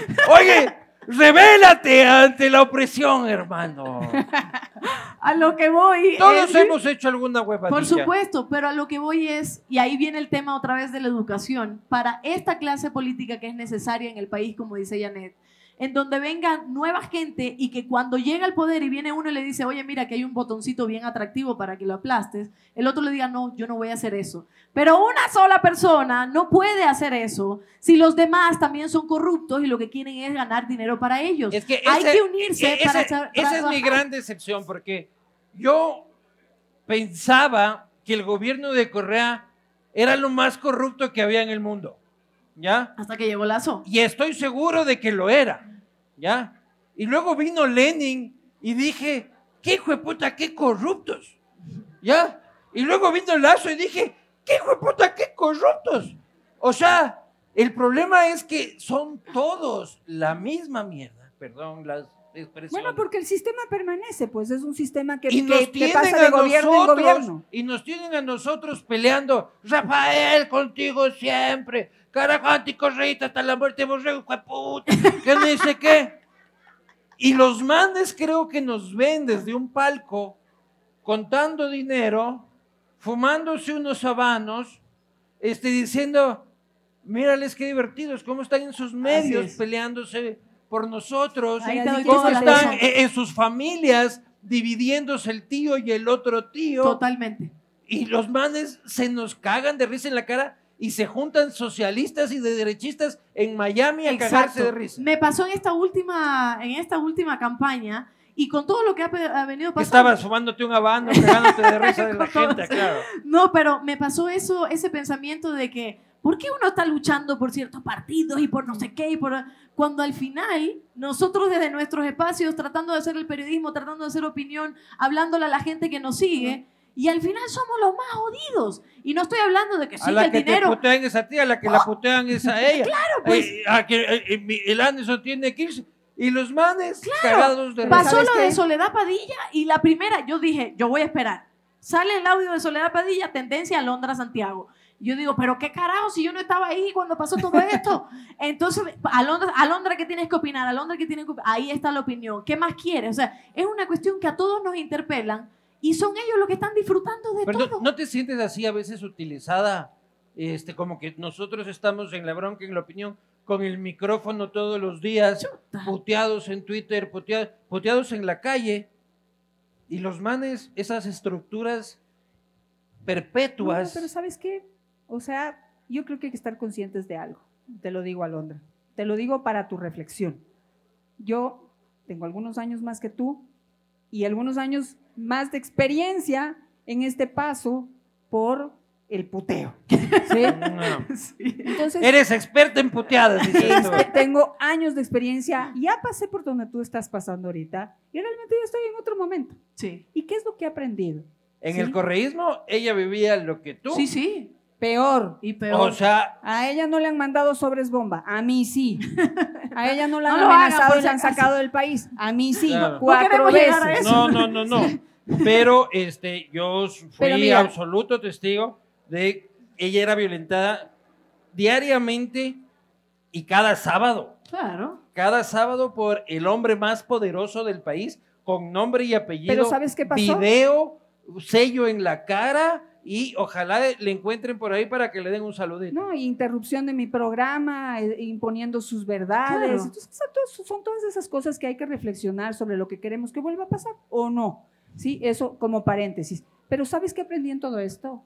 Que la palabra de las personas que tenemos principios, que tenemos valores, que defen- los defendemos hasta las últimas consecuencias, aunque tengamos que aguantar que nos manden sobres bombas o que nos pongan eh, drones encima de la casa, como me ha, pas- me ha pasado a mí, o que nos tengan que sacar del país, o que tengamos que salir del trabajo, a, la lo- a lo largo te das cuenta que tu palabra, como mi palabra, como tu palabra, pesa, Sí, pesa, es Así es. importante. Así Sí. es. Y tiene que seguir, son Pero- voces que tienen que continuar. Janet- Aunque muchos aquí quizás no estén de acuerdo, o- aunque muchas veces tú y yo no estemos de acuerdo es. con lo que estamos diciendo, pero es muy importante que yo, aunque no esté de acuerdo con lo que tú digas en algunas ocasiones, porque aquí hemos demostrado que estamos de acuerdo en muchas cosas, sí. Pero aunque no esté de acuerdo con lo que tú digas, voy a defender hasta las últimas Sí. consecuencias que tengas siempre el derecho de decirlo, Así es. de expresarte, sin que nadie te, te, te, te golpee, te insulte o te aborde en la calle como te ha pasado a ti para insultarte y para decirte que te vayas. Yo no quiero que te vayas, yo no quiero que nadie se vaya. Claro. Todo el mundo tiene derecho a estar y ocupar un espacio en este país. Pero siempre muy conscientes de esto, la palabra a lo largo del tiempo pesa, hay Así que es. ponderarla, hay que medir las palabras. Hay que ver qué bronca se compra uno. Me costó aprender, me costó aprender. Así es. Pero ahora ya lo sé. Acepto. Sé los efectos que tiene, que tiene la palabra de un periodista que tiene principios y que los defiende hasta las últimas Lucho, ¿Cuál consecuencias. es, perdón, ¿cuál es la diferencia entre qué pelea se compra uno a administrar la verdad? Totalmente distinto. Eh, Yo creo ella- que un periodista no administra la verdad. Nadie Claro. administra la verdad. ¿Cuál es la verdad? ¿La tuya o la mía? ¿O la tuya? ¿O la de las personas Pero, que están pero aquí ¿cómo, enfrente? cómo se elige qué pelea se compra? Bueno, yo creo que las que... Las Yo que- lo hago, o sea, yo lo hago y te entiendo. Las que final, O sea, lo digo para- Hay, hay broncas que Es no imposible tienen, que no tienen pelearte todo el sentido. tiempo. No tienen sentido. ¿Para qué te metes ahí? Claro. Y te lo digo, a mí, que me encanta meterme en broncas. Claro. ¿sí? Me encanta. Claro. Pero yo creo que hay que empezar a ponderar la palabra y hay que escoger esas, Claro. esas Y hay, peleas. y hay unos ratos saber- de que ahorita no joven me estoy peleando con el presidente de la República. Claro, hay, O sea, hay algo que quería En el. Gran Padrino vienen, oye, tengo la denuncia del subsecretario de dice que, que ni sé cuánto. Ahorita no, joven, estoy con una banda de narcotraficantes al frente. Claro, Hay hay- que elegir las peleas. La- em, tu consejo es maravilloso. Yo quiero decir una cosa. En todos estos días y ataques, y no ahora, sino que constantemente estoy en eso, una de las personas que me ha escrito para darme esos consejos es Janet. O sea, Janet varias veces me ha escrito por WhatsApp a decirme esto mismo. Y hay que pelear y hay que seguir. Y, hay que- y a mí me, me sorprende porque además yo cuando pasaban estas cosas, yo todavía estaba haciendo, creo que todavía estaba en la universidad y todavía estaba haciendo huecos y postes en la calle haciendo periodismo. ¿Por qué no te has ido del país? ¿Damos? ¿Me estás votando del país? No, te estoy preguntando.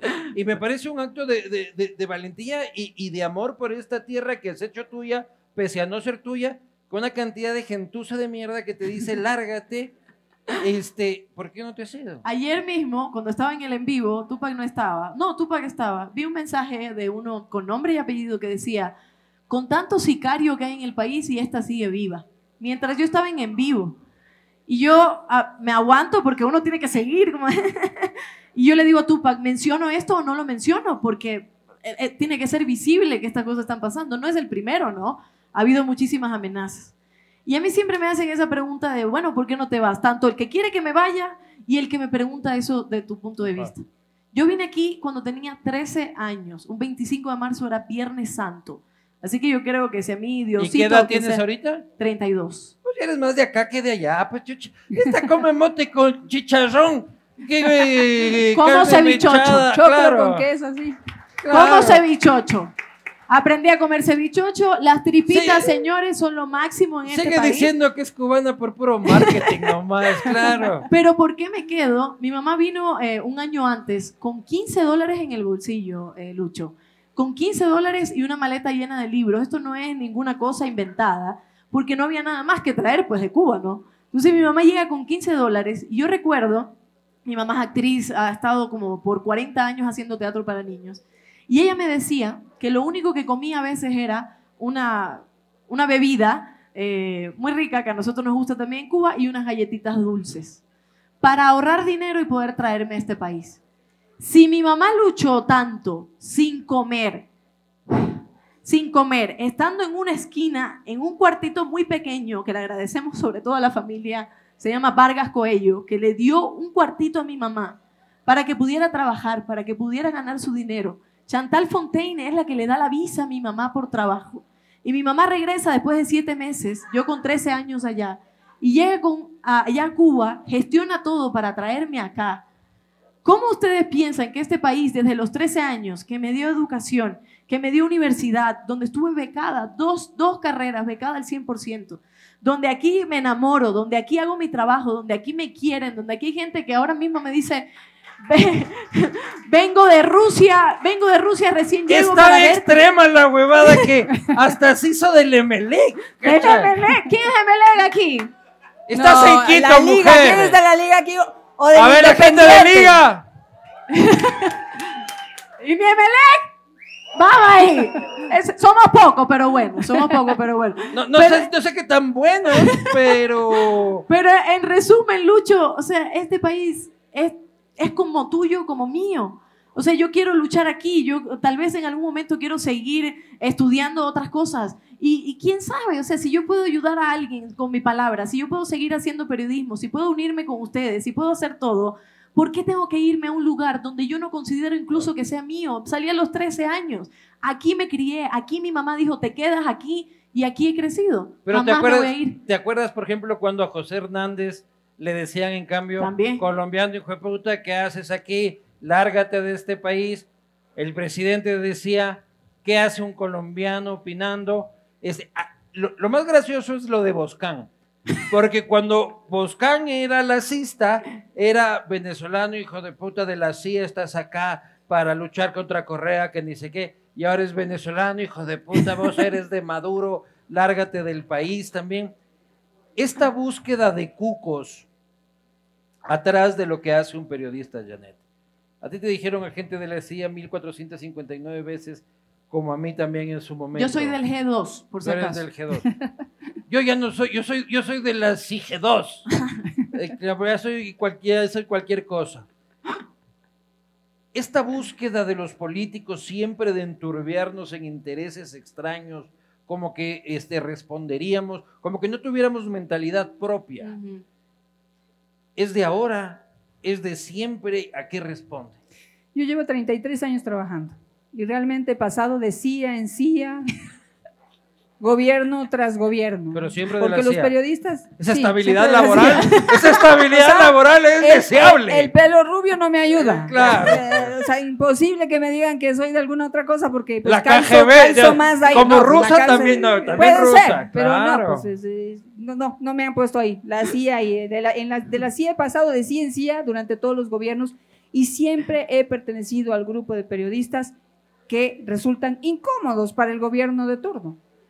Y yo, la verdad, me siento muy orgullosa de eso. Muy bien. Así, Sí. me siento muy contenta. El problema ahora es que el, el país es- se ha politizado tanto, o es, o es tan politizado, y los políticos de oposición son tan malos, tan mediocres. Los políticos en general son una Sí, pero, pero mediocres, terriblemente mediocres, que entonces los políticos buscan a los periodistas como contraparte. Exacto. Y la Somos gente la también. oposición, nos colocan en un lugar que no nos interesa. Y la estar. gente también. Exacto. Como Sí. ve que los políticos no son voceros respetables, creen que los periodistas que tienen una línea editorial son representantes Sí. de alguna tienda política. No quiero irme, todavía tengo preguntas de la gente.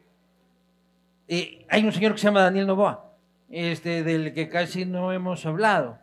Eh, y me parece que es importante traerlo a colación. Eh, expectativas tuyas, Janet, de Daniel. Es lo que eligió el pueblo, tenemos que respetarlo y hay que ayudarle. O sea, ¿qué les puedo decir? Necesitamos que, les va- que le vaya bien y no porque es Novoa y para que no venga otro partido político. No, no, no. El ¿Qué quiere país decir en ayudarle este desde el momento, periodismo? no, no, no desde el periodismo. El Ecuador tiene que ayudar. El periodistas tenemos que hacer siempre nuestro trabajo, que siempre va a resultar incómodo. Sí, pero hay un rato de que no hinches las huevas de inicio. O sea, Uno así ayuda en el periodismo. pues si o sea, toca, toca. déjale sentar un rato, pues, o sea, un ratito. Siempre hay como una tregua en el periodismo. en- La luna de miel se acaba rapidísimo. ¿Cuánto dura más o menos? No primeros que 100 dure- días. No, es, no, ni siquiera. ¿Cuánto ¿no? dijiste? He visto que dura menos. Yo ¿Cuánto? depende, pero Muchachos, tomen mes nota. por ahí, no sé. ¿Un depende. mes? Sí, no sé. No le he tomado el tiempo, pero se acaba rápido. Pucha, he La tenido- luna de he- miel he- se he acaba He rápido. tenido Esa- noviazgos que duran esa- más de un mes. Esa, ese, ese tiempo de espera, como esa paciencia, ese dejarle sentarse, dejarle Ajá. entender lo que es el kipux. El puto equipo. Tiene que sentar. entender qué es esa vaina. Entonces, sí hay que darle un tiempo, pero hay que entender algo ahora. Estamos viviendo una situación extremadamente crítica. Y el Ecuador, esto lo entendí con José Hernández, ¿sí? Porque yo le pregunté un día, le dije, ¿cuándo vamos a tocar fondo? Y me dijo, nunca. no vamos a tocar fondo. Esto es un país que va en caída libre. Vamos en caída libre. ¿Sí? Y cada vez cosas, pasas- pasan cosas peores. Entonces tú dices, no, ya Lazo hizo lo peor de lo peor de lo peor, nos están comiendo los narcos, ya tocamos fondo. No, Podemos estar peor. seguimos cayendo más abajo. Entonces no podemos seguir en caída libre y el parar esta caída libre depende de todos. Necesitamos que en este momento a Daniel Novoa le vaya bien. Ojalá, ojalá sea un líder político con enfoque. Pero que ¿crees escucha, que lo va a hacer? Que ¿Has- escucha, no sé, has visto? ojalá. Janet, ¿has visto decenas de decenas políticos pasar por tus narices? Y Puedes saber si es que tiene la No. madera. No sé, sí, oye, Di- Discúlpame, pero no quiero hacer referencia a nadie en particular.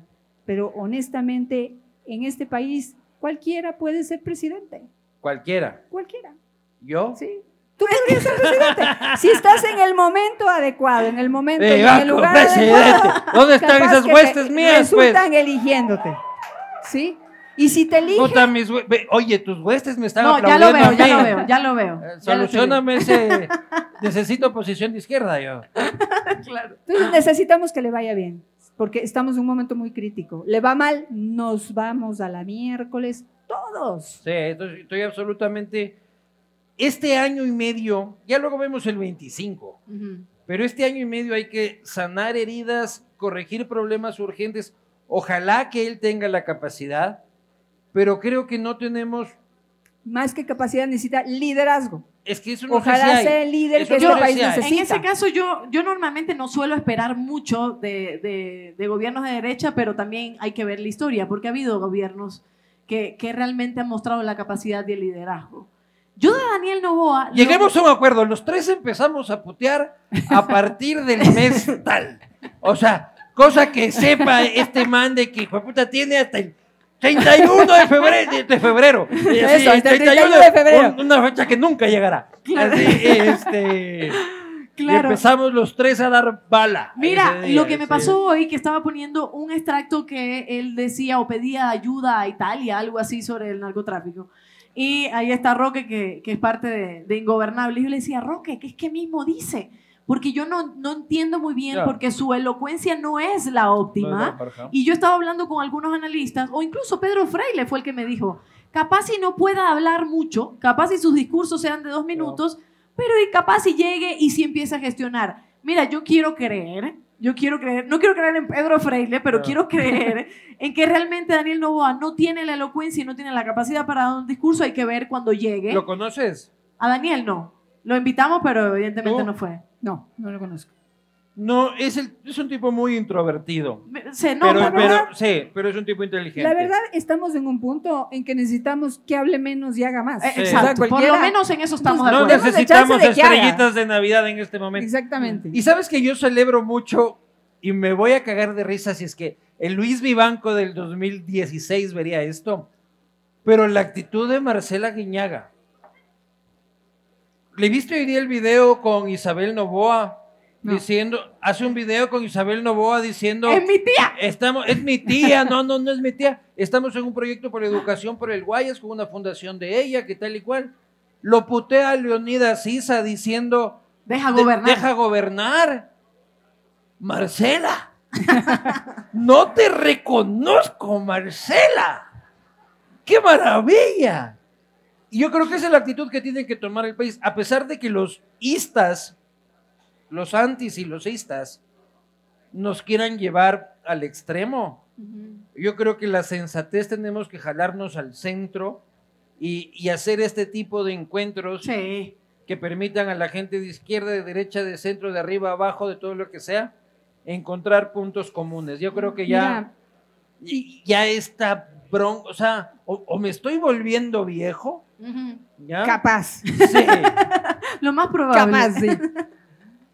Ya tengo hijos, o sea, ya, ya esta huevada de estar así ta, ta, ta, todo el día.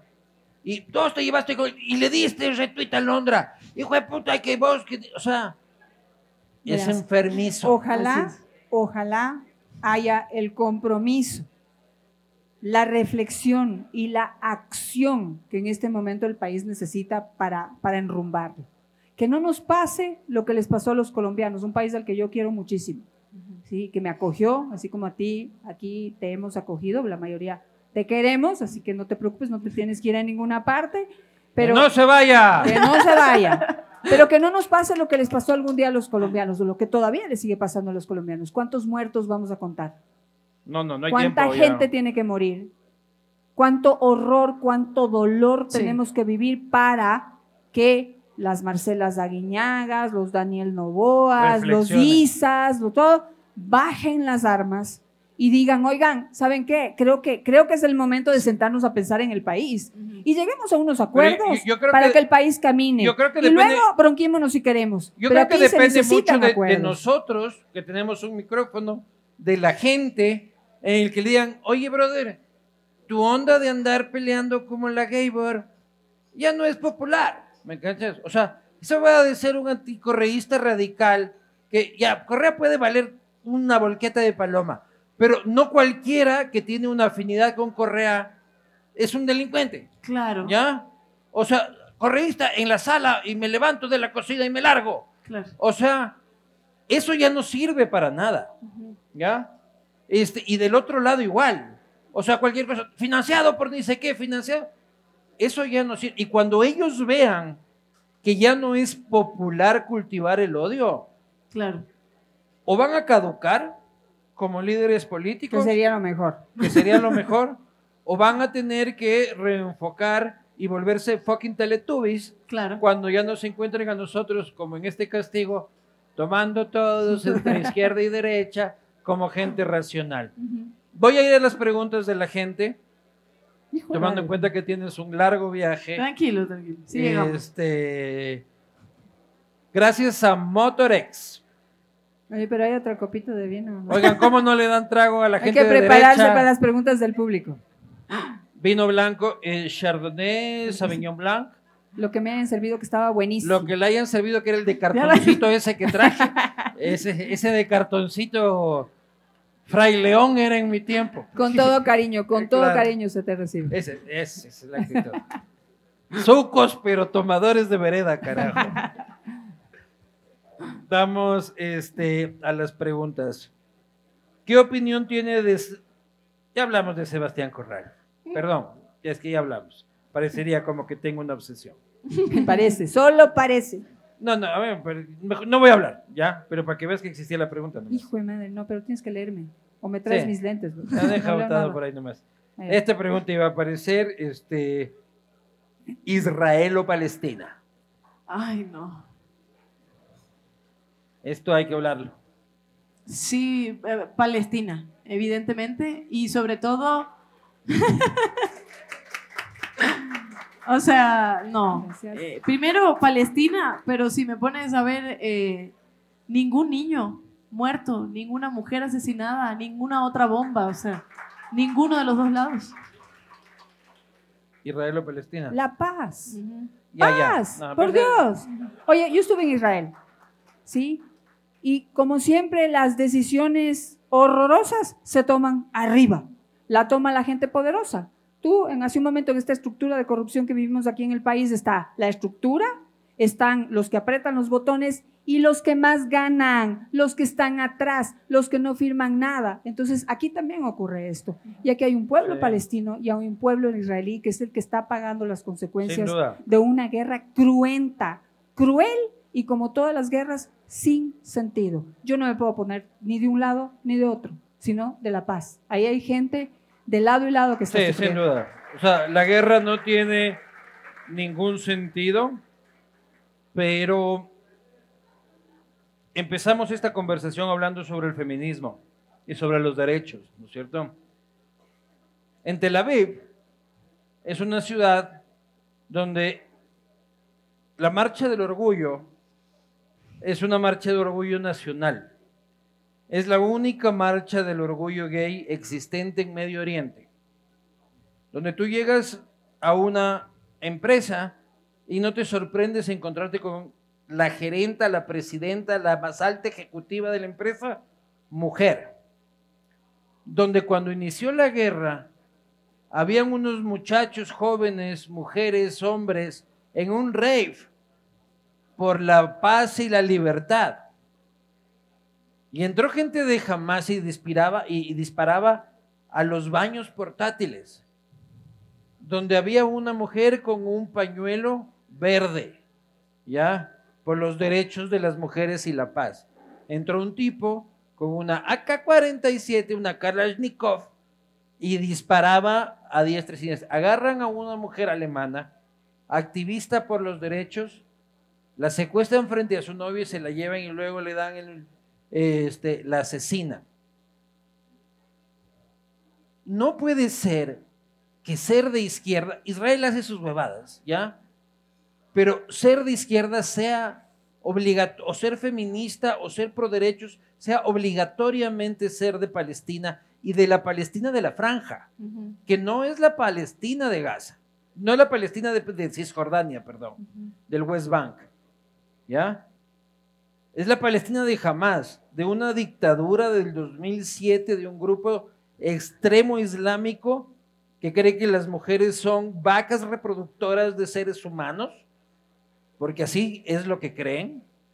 Y las mujeres de izquierda luego viajan a Irán y se ponen un turbante este, y, se creen... Un turbante, eh, no, un yihad. Un yihad, este, perdón, este, un velo, un, un yihad, un burka, este, en Irán, donde la mujer bajo la dictadura islámica es absolutamente nada. Yo digo, si es que esta conversación empieza por derechos, ¿cómo ser de Palestina? Es que Palestina no es jamás. Palestina no es jamás. Los niños no son jamás. Las mujeres no son jamás. Ni tampoco, de Israel. O sea, la guerra a los únicos que afectan es a los más vulnerables y los únicos que ganan son los que tienen el poder. Entonces, ¿qué estamos defendiendo aquí?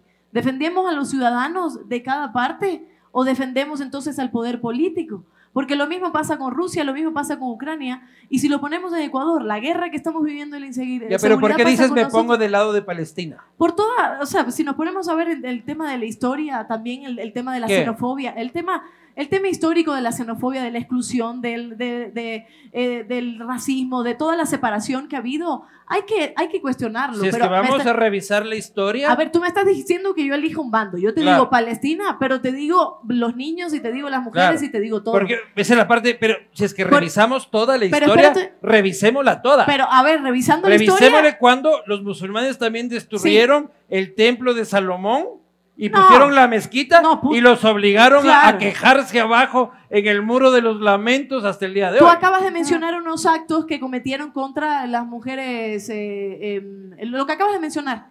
Y yo te digo una cosa, hoy mismo vi un TikTok en donde decían que eh, algunos influencers israelitas eh, estaban bailando, había uno que abría la llave del agua y hacía todas las cosas que no tenían en Palestina, burlándose. ahorita ya está todo jodido. Por eso te estoy diciendo. Ya está todo. Al final, lo que estamos jodidos y los que son jodidos siempre es la gente vulnerable, la gente pobre, la que no tiene armas, la que no tiene condiciones y la que no está en la ONU. la que no está en la ONU tratando de realmente están defender de lado y lado, porque no hay nada más xenofóbico, horroroso y algo de lo que se tiene que arrepentir la humanidad para toda su vida que el holocausto. Exacto.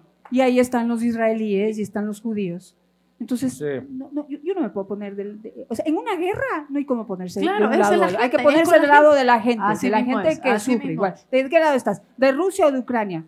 No, no, Estoy del lado del pueblo y en contra de todos los que, lucran de esa guerra. Exacto. Es que yo creo que es fácil decir así como que estoy por la paz y por los niños, pero el conflicto que se ha creado durante milenios ahí, o sea, sobre esta cuadra es mía como es en Jerusalén, y esta cuadra no es tuya, porque, eh, no, lo que pasa es que el rey David nació de aquí a la izquierda, porque es así, ¿ya? No, no, pero lo que pasa es que Mohammed llegó en un este, eh, caballo alado hasta e- es muy difícil de comprender para nosotros los latinos. No, por supuesto. Eh, me encanta un meme que sale después de la guerra, que es de los Simpsons, así todos abrazándose, todos así como Cuba, Nicaragua, México, Colombia, así, como nunca nos peleemos así, así. O sea, tenemos la suerte de no tener estas broncas. Eh, Massa o Milei. ¿Hay ¿Para, alguien quién, en el para público? quién es la pregunta? Para las dos. Espérate, déjame pensarlo, porque estamos hablando de masa que tiene la economía. ahí tampoco Claro. me puedo quedar con ninguno de los dos. O sea, y, O no te y vas es, con ninguno. es, es, es la cosa, miren la desgracia del pueblo latinoamericano, ¿no? Sí, te- tenemos tanto en común, somos tan diferentes, pero al mismo tiempo tenemos tanto en común que cada vez que vamos a las urnas tenemos que elegir entre el cáncer terminal y un tiro en la cabeza. ¿Sí? Eso les está Así pasando a es. los argentinos ahorita. Es. ¿Cuál es el cáncer terminal y cuál es el tiro en la cabeza? Para mí, Porque el uno no, toma eso- tiempo y el otro es inmediato. Exactamente, bueno, pues eso dejemos que la gente es la que Ah, bueno. escoge, el voto es secreto. El voto es secreto. Más o Milei. Yo creo que lo mismo, pero hoy escuchaba a Mujica hablar justo de, le hacían la misma pregunta. Mi ley ni, ni loca, o sea, eh, creo que con todo lo que ha dicho, que es muy parecido a algunos comentarios que he escuchado incluso en los políticos ecuatorianos, jamás voy a estar a favor de alguien que esté en contra del Estado y que piense que vender órganos es lo máximo y vender niños y todo lo demás. Eso jamás. Pero también hoy Mujica decía, el problema de Argentina es terrible, porque además van a elegir a un masa que es de economía y que tiene la economía terrible en Argentina. Entonces, es lo que dice Janet, es, me muero ahora, me muero más tarde. O sea, es prácticamente lo mismo. Si clase, la clase política sí es responsable de orillar al ciudadano común a replegarse al esquema de corrupción como última alternativa de subsistir de alguna manera. No, No no, entendí. no, no. No, no, A ver si entendí Hay bien, alguien que o sea, estaba No hay, nada que justifique, no hay nada que justifique la corrupción si por si acaso se le está cruzando por enfrente. Nadie le está obligando a nada ni le está orillando a nada. Aquí los valores y los principios son los que valen. Para Janet, tres características que admites de Alondra y a la vez que odies del correísmo. A ver, voy por ¿Quién- las tres ¿Quién características. unió eso así? Aquí está para que haya un examen caligráfico, por si acaso. Menos mal que no es que odies de Alondra y ames el correísmo, Claro. ¿no? A ver. Inteligente, perseverante y pues ahora más ecuatoriana que cubana. Ay. ¿Me permites ¿Y decir tres cosas de Janet antes No. de- Este, es una dictadura patriarcal. No, mentira, ya voy, pero que creo- termine de... Primero, yo creo que, mira, en esto, como siempre hay algo bueno detrás de todo lo malo que le puede pasar a uno, yo creo que en- en- he tenido un camino de mucho crecimiento personal en donde entendí Ya está súper que zen, el vos, ya. odio a super zen, Sí, no sí, te sí. imaginas, ¿sí? En En donde la entendí familia y nosotros están fumando hierba que da puta. ¿sí? El odio es un sentimiento que te autodestruye. Innecesario. sí. Así que no siento odio absolutamente por nadie. Ahora, hay cosas que no me gustan, ¿sí? Hay cosas que no me gustan. No me gusta principalmente que no fueron capaces de respetar el pensamiento y eh, este, las críticas de los demás. Yo creo que el momento en que tú estás gobernando y mandando un país, tienes que, tienes que y ser tolerante. Pero te, ser- sen- te sentarías con Rafa, Sí, así los dos, a tomar un café sin cámara. no, no, a tomar un café, no sé, no creo, no sé, no sé si me como a acepte. putearse duro, así los dos. Yo creo que a conversar, yo creo que sí se puede. Sí. Sí, Yo oja- también. pero, pero ojalá acepte mis críticas. Porque No te voy a grabar, Rafa, como, como tus propios panas. claro. Son tus panas O sea, los que te graban, no nosotros. Me encantaría algún día poder hacerle una entrevista, pero realmente lo tengo totalmente descartado. No creo, Yo que, también, me, no yo creo también que me no. acepten esa posibilidad. Yo después de que le saqué los audios ayer, no, tampoco creo. Tres cosas que rescates de Janet. Sobre todo luchadora por, por, por toda tu historia también, que de alguna forma ahora en este camino se entiende mucho más. Em, eres una excelente también periodista, independientemente de lo que pueda decir alguien porque está en contra de, de lo que dices, de lo que piensas o de cómo haces las cosas. Creo que eres un ejemplo para muchas personas que están aquí. Y no te conozco del todo, pero con los mensajes tuyos y con las atenciones que también me has podido dar con el tiempo, estoy completamente segura de que además de una excelente mujer, eres una buena amiga. Muchas gracias. Cuenta conmigo siempre. ¡Qué le- Lo que, lo que el castigo unido, Que no nos separe Dios. el hombre no puede separar. Bueno, el hombre patriarcal falocéntrico. No, ¿ves cómo voy aprendiendo? ¿Sí ves? Imagínense una mujer gobernando. Me Es que entre encantaría. las mujeres pasan estas cosas. A mí me encanta. O sea, lo que digo es que, ¿qué puede salir mal? O sea, nosotros vamos 200 años haciendo cagadas. Exacto. O sea, exacto. démosles una bueno que que oportunidad, loco. O sea, vamos 200 años ininterrumpidos.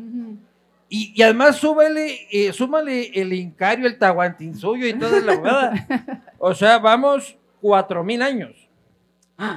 ¿Habían aceptado antes un trago al más feo de la reunión o es su primera vez? No le digan Pues, así. pues si era inteligente, sí.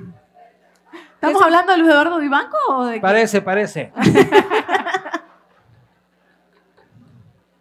Tengo los míos. Está mi esposa Escondido, aquí. escondido, pero tiene. Está mi esposa aquí y algo me habrá visto.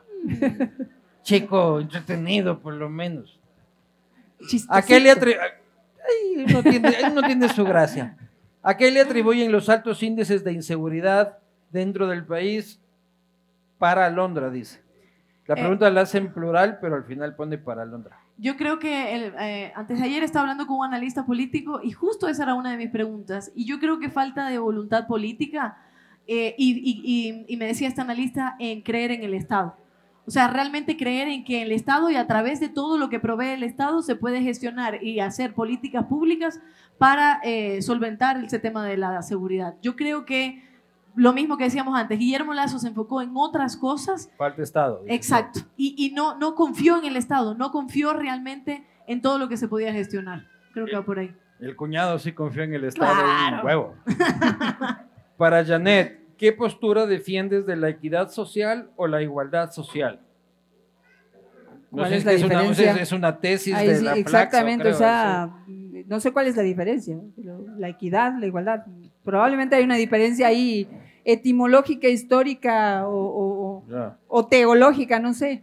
¿Por Pero lo que probemos es la igualdad de derechos. Todos ¿Por, tenemos por el quién mismo votaron derecho. y por qué? Nada de el voto es secreto para las dos. Tú votaste por Luisa, tú votaste por Daniel. Yo, yo mismo respondo a la huevada. Es lo más, es lo más evidente. Janet, ¿cómo participar en un gobierno que te dice que no puedes trabajar porque eres muy joven y eres Mm. mujer? Como el de Lazo.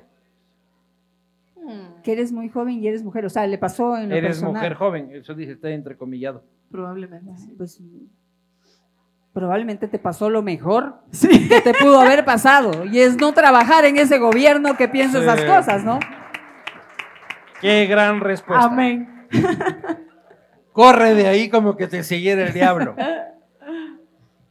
Para hablar de cualquier cosa, uno debe basarse en datos. ¿Qué piensan sobre los resultados principales del premio Nobel de este año a Claudia Goldín sobre temas de género? A ver, si vienen a hacer tesis sociológicas acá, qué pereza. ¿Creer que la lucha de género puede tener un impacto positivo en la economía ecuatoriana? ¿Creen que la... Sí, ¿Cómo? Totalmente. Sobre todo porque, si no me equivoco, A la, que se va a graduar de sociología le devuelvo la pregunta. La que le faltaba la Este, pregunta ajá. para el examen No, de no. mañana. es que Ya la respondemos esta otra. No, no, no, no. es que tiene relación para responder porque creo La que de la economía. sí, porque Claro, no, yo estoy hablando de la anterior. sí, sí, espérate. A ver, Que la, la, la, la de ya viste, ya me confundí. de la economía. Ver, ¿O ¿cómo quieres? ¿O quieres responder sobre, para hablar de No. cualquier cosa, uno debe basarse en datos? ¿Qué piensan sobre los resultados principales del premio Nobel de este año? Claudia Goldín sobre temas de género. Y eso que no leí todo. Y la siguiente es Si no saben sobre el trabajo de Goldín, hablen en base a evidencias. Uy, para colmo dice, o sea, si, si son un par de ignorantes, nadie diga lo que Ni digan digan. nada. Claro. No respondan nada. la siguiente tiene Cero. relación. La siguiente es para los terrenales. Este, ¿creen que la lucha de género puede tener un impacto en la economía? El trabajo de eh, la ganadora del premio Nobel tiene que ver con la brecha de género, tiene que ver con economía también, tiene que ver con lo que nosotras como mujeres también a lo largo de la vida eh, tenemos que sufrir en términos de violencia en cuanto a esta brecha eh, de género, incluso en temas de trabajo, que a ti te paguen más que lo que le pagan a Doménica, Sí. por ejemplo. Entonces yo sí creo que si mañana desde un punto de vista de género, de un enfoque de género, la economía se trabaja así, de hecho, nosotras como mujeres pudiéramos salir de la pobreza, que somos el sector más empobrecido del país, y además pudiéramos trabajar en esos sectores en donde pudiéramos generar Sí. muchísima más economía. Bueno, a ver. Es además que saldrían más niños de la pobreza porque hay más niños encargados a mujeres. Exacto. te doy un dato que le llega más a todo el mundo. Primicias. ¿Cuánto cuesta la violencia de género cada año a las pequeñas emprendedoras?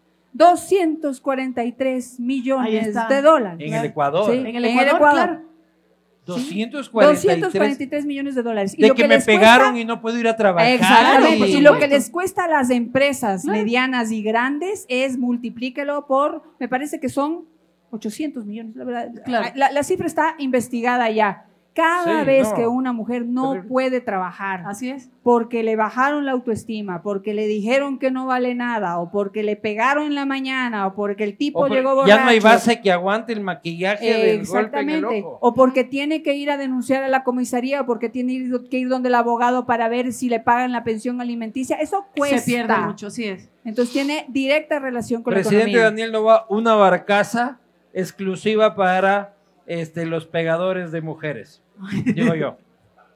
Una barcaza. Yo pensé que iba a decir una no barcaza. alcanzaría una Una barcaza. barcaza con caliche abajo. Escúchame, así. yo pensé que ibas a Que decir... se hunda este, misteriosamente. Pensé que ibas a decir una barcaza exclusiva para Londra, porque hiciste así de ya. Ah, no, voy no, no, no, no. No, no. Yo soy un ser de paz. Zen. ¿Crees Zen. que eres, eh, Alondra, crees que eres muy hater o es tu forma de ser? No me odien. Yo ya No pasé soy por hate, eso. ¿sí o no? Yo ya pasé por eso. No Yo ya pasé por contestes, eso, No sigas la discusión. No, no soy hater, pero sí defiendo mucho lo que pienso y, y siempre voy a hablar. El silencio para mí no es una opción. Si usted me odia, hay usted, el odio es de usted, a mí no me afecta, pero hay que hablar lo que hay que hablar. Ah, Ah, sácale la puta esa que yo, le, yo, yo- yo ya le identifiqué, hay foto. ¿Qué se siente que los entrevistados no, esto no van a leer, perdón, Deja de- censura propia? Ya, ya. O sea, ¿qué es que le- ¿qué se siente que las entrevistadas no aporten nada al tema comunicacional por embanderar una posición política? Si no Ya. crees que han aportado nada es tu problema, no, no es mío. Alondra, ¿por qué dijiste que los ecuatorianos somos cojudos? Ay, gracias por esa pregunta. Al fin puedo por lo menos explicarme aquí y sobre todo explicarle a estas personas que se han dejado A llevar- estos cojudos, dices tú.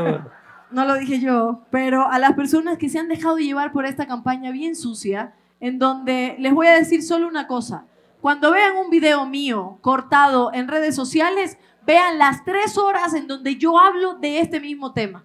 Porque lo que han hecho es cortar, lo que han hecho es tergiversar. Lo que yo hice fue, en el programa de Yanedi Nostroza, sale, eh, se iba a decir César Ricaurte, ¿cómo se llama Ricaurte el nombre?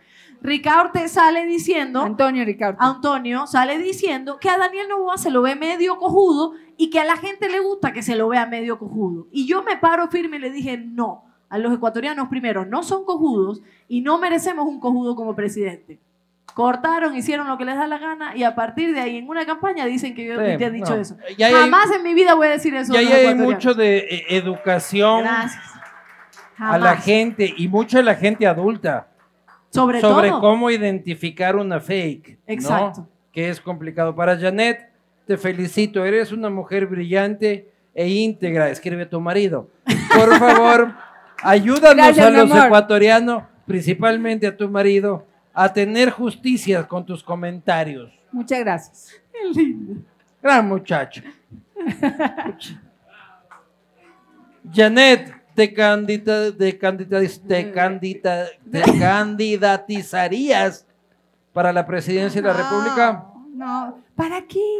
Exacto. Si estoy aquí en este lugar maravilloso, donde puedo hablar de todo el mundo, donde puedo opinar, donde hago lo que amo, me encanta levantarme todos los días a las 5 de la mañana, hacer preguntas en donde Janet es Janet. Así mismo es. Esa es. Te levantas a las 5 Sí, para ir a la radio. a Todavía. visionarias, a visionarias, sí. A las 5 Porque ya de no, la te- ya no mañana. estás en la alianza con Radio Centro. Ahorita ¿era? no. Y sigues haciendo el programa tempranito. Claro, de 7 a 9 de la mañana. Es que vos ya no puedes dormir esa tarde ya. No, no, nunca. Ya no. No más tarde, 7 de la mañana. ¿Cómo es posible que con, la pesi- con el pésimo gobierno de Lazo Novoa tuvo el mismo porcentaje que la votación de Lazo? Todavía me lo pregunto. A ver, ¿cómo, por- cómo ganaron las elecciones? O sea, ¿Con el mismo porcentaje? Lazo hizo un pésimo gobierno, ¿cómo es posible que Novoa consiga el mismo porcentaje? Es decir, ¿cómo Correa no logra ganar? ¿Cómo la oposición a Correa logra el mismo porcentaje a pesar de que Lazo hizo lo que hizo? ¿Me Yo creo que no tiene nada que ver lo uno con lo otro. O sea, yo creo que hay que, hay Es que, que es en casi este clavado el momento porcentaje. casi igual, sí. analizar, bueno, primero porque el país está polarizado Sí. y sigue polarizado. Estamos divididos y esto, realmente en esto estamos haciendo lo que los malos políticos de este país quieren, que estemos divididos y que no pensemos realmente en la forma de encontrar esos puntos de acuerdo para poder salir adelante. Y de ahí ya tendríamos también que hacer una tesis generalizada Sí. para, para poder analizar por qué perdieron y por qué ganaron, y creo que no hay tiempo. Para combatir la violencia es necesario ponerle género. Yo creo que sí, en primer lugar porque hay violencia de todo tipo, ¿no? hay violencia de todo tipo, pero si ponemos en una balanza y de acuerdo a estadísticas e investigaciones, las mujeres sí han sido muchísimo, muchísimo más violentadas eh, en el en Por con- género. Claro, por género. en- Pero hay más hombres muertos. No, no, no, a ver. Hay La más- violencia, la violencia tiene más hombres muertos. Hay muchas más mujeres no muertas tiene- por sí. temas de género. Sí, pero la violencia, uno no se puede generalizar de esa forma, Ajá. pero la violencia de género y la violencia eh, en esta estadística, evidentemente, las mujeres, de hecho, son las que más sufren, pero ahí respondo una de las preguntas. Ahí es Ah, cuando de la, ca- equidad... De la cárcel sacamos 300 cadáveres no, varones. No, No, Pero, pero por supuesto, pero, pero también porque estamos en, una, eh, en un mundo tan machista y estructuralmente violento que los hombres sufren muchísima violencia desde el momento en que nacen, Uf. al no tener condiciones de estudio, al no tener trabajo, al no tener todo, y al estar, Alimentación. alimentación y al estar expuesto a estas condiciones. Pero si nos ponemos a ver, claro, la violencia de género existe y hay que combatirla. Para pero, Londra. pero, a ver un ratito ahí, pero no sé de qué hablas. O sea, ¿cómo que hay más, mu- más hombres muertos? Exacto. Oye, aquí en este país, en el Ecuador, hay una mujer que muere cada 28 horas. 23 Sí. ahora, 23. Salió una nueva estadística. ¿Y Una cuántos, mujer muere hombres, cada y cuántos, 23 y- y cuántos horas. hombres mueren cada 23 Y horas? Pero no sabes es por que lo el mismo. 30%, No es por lo mismo. Exactamente, esa es el justamente la 30% diferenciación que quiero muere hacer. por armas de fuego, en un país en donde el uso de armas de fuego está prohibido. Entonces, mira, aquí la violencia de género es un tema importante y es en donde nace Sí. la- toda la violencia que después Que se después se degenera y se Exacto. convierte en violencia eh, eh, organizada y delincuencia organizada y todo lo demás. Lo que quiero, no quiero que se malentienda, por eso lo voy a explicar, es de que los hombres también somos víctimas de violencia. Sí, claro. ¿ya? Entre nosotros mismos, el 99.9%. O sea, los cadáveres que salen de la penitenciaría por cientos son hombres. Y los que patean la cabeza de otro hombre en la cárcel como un balón de fútbol es otro hombre. ¿ya? O sea, también hay que preocuparse por Ujú. esa violencia. Es importante lo que dice Janet, que luego tú eh, recalcaste que la violencia de género lo que provoca es de que haya un niño pequeñito de dos años al lado viendo a su madre golpeada, Claro. a su héroe llegar mamado y pegarle a su mujer Y repetir eso. y crecer como un posible delincuente. Pero es ese niño que también vio a su papá matar a su mamá y que crece en total abandono, y Sí. no para repetirlo, sino sin ninguna posibilidad, porque el Estado no se encarga también de esa reparación integral que necesitan los niños eh, para darle educación y seguir. O sea, es una Sí. cosa transversal y Sí, pero el hombre también sufre de violencia. yo- nadie lo descarta. Sí. Pero nosotras... A nosotros en la calle, este, si es que hay un ladrón en tu casa, lo mandas a tú para hijo puta, este, qué es lo que está sonando ahí en la pared. Claro, pero a y ustedes, seguramente pero eh, ustedes no los matan por ser hombres, a No, nosotros no. nos matan por nos ser matan por cojudos, eso es lo que nos mata. Pero Para Londra, Si Ya- se, lo si se solucionara y se atendiera el problema de la violencia intrafamiliar, créeme, créeme solución, que se resolvería en gran parte la sin violencia, duda. Que otro tipo de violencia que se produce. No, no. Y tener mujeres en paz en este país. O sea, las mujeres son la calma de la, del círculo este, humano. Estoy viendo cómo lo voy este, arreglando, ¿no? ¿Dónde saca palabras? Ajá. Cuando una mujer está tranquila, todos estamos tranquilos. Eso es lo único que podemos certificar después de una investigación empírica, este, Personal. de pucha, cuatro mil casos puerta a puerta. Pero amigas, nunca estemos tranquilas. No, que, se- que sí. nadie nos controle a seguir luchando. No, pero sí se vale estar un rato tranquilas, ¿no? O Un sea, ratito. un rato tranquilas, ¿no? Vamos a ver un Netflix, No, pero este, no te cabrees. yo estoy tranquila. Yo lo único que le pido a mi marido es que como Red Bull me dé alas. Ahí Esa, está. eh. O sea, tienes una relación abierta, dices tú. No, abierta no. Ah, Totalmente comprometida, pero pues con las libertades del Exacto. caso para poder cumplir los sueños, para poder, Profesionales y que te para poder sentirse un ser humano presente, importante, exitoso desde, por supuesto, mi punto de vista. Así es. Y el de él también, porque si no, no me apoyaría. Muy bien. ¿Tú?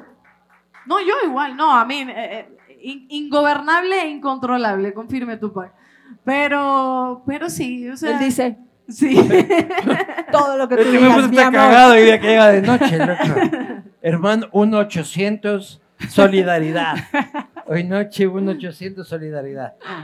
Para Londra, ¿ya te diste cuenta que Tupac se parece a Jan Topic? Sí. Es Ah, igualito. cierto. ¿Sí o no? Yo Solo que decía tengo que decir le algo. ¿Sí o no? El otro día ¿Le fue. faltan los tatuajes o no? No, los tatuajes y que, tengo que decirlo, perdón, Jan Topic, pero Jan Topic es más chiquito. ¿En serio? Ah, ¿En serio? Sí, no, Jan Topic es más es alto que yo. No, a ver, Sí. es más pequeño que Tupac. O sea, ¿Tú sí. lo has visto, Jan Topic? Lo vi el día de la votación, Tupac de un lado y Jan Topic del otro. Ah, los mediste. Les Claro, Y elegiste a Ajá, Tupac. Por supuesto, Ah, siempre. bien. Tupac. Tupac, siéntete, siéntete elegido, hermano. No, pues yo le digo, ¿por qué no fuiste a Ingobernable? Porque yo le invité. Me dice, no, es que a mí me dijeron que tú eras muy dura. Y yo, pana, pues sí, te queríamos entrevistar ahí. Sí, pero sí, hasta yo fui, que era el peor enemigo de la loncha. Imagínate. Eras, eras. Había Era. otro que ya no es, por si acaso. Y que no, que ya hablaron. Ya Y- y- hablamos. Y, me parece de puta madre. Ya hablamos. Y ojalá que se puedan sentar con una cámara al frente, Sí, sí. porque los dos son personas buenas. La política confunde. Ajá. Señoras y señores, quiero agradecerles por haber venido a este espacio. Ah, Sí. Espero que los de derecha se hayan vuelto un poco de izquierda y los de izquierda se hayan vuelto un poco de derecha, pero la idea es precisamente esa, o sea, ya dejemos la pendejada y eh, empecemos a conversar como ecuatorianos. Bien lo dijo Janet, bien lo dijo Alondra, no tenemos tiempo que perder.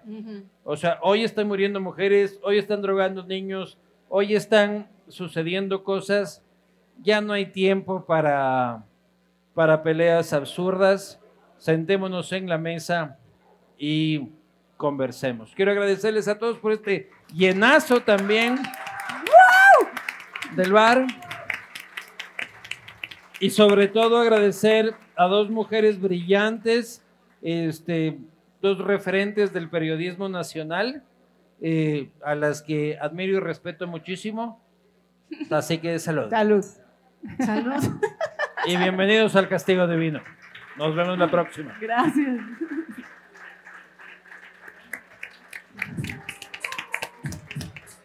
Oh, qué hermoso. Qué chévere, chévere programa. Ya sabe, ya sabe.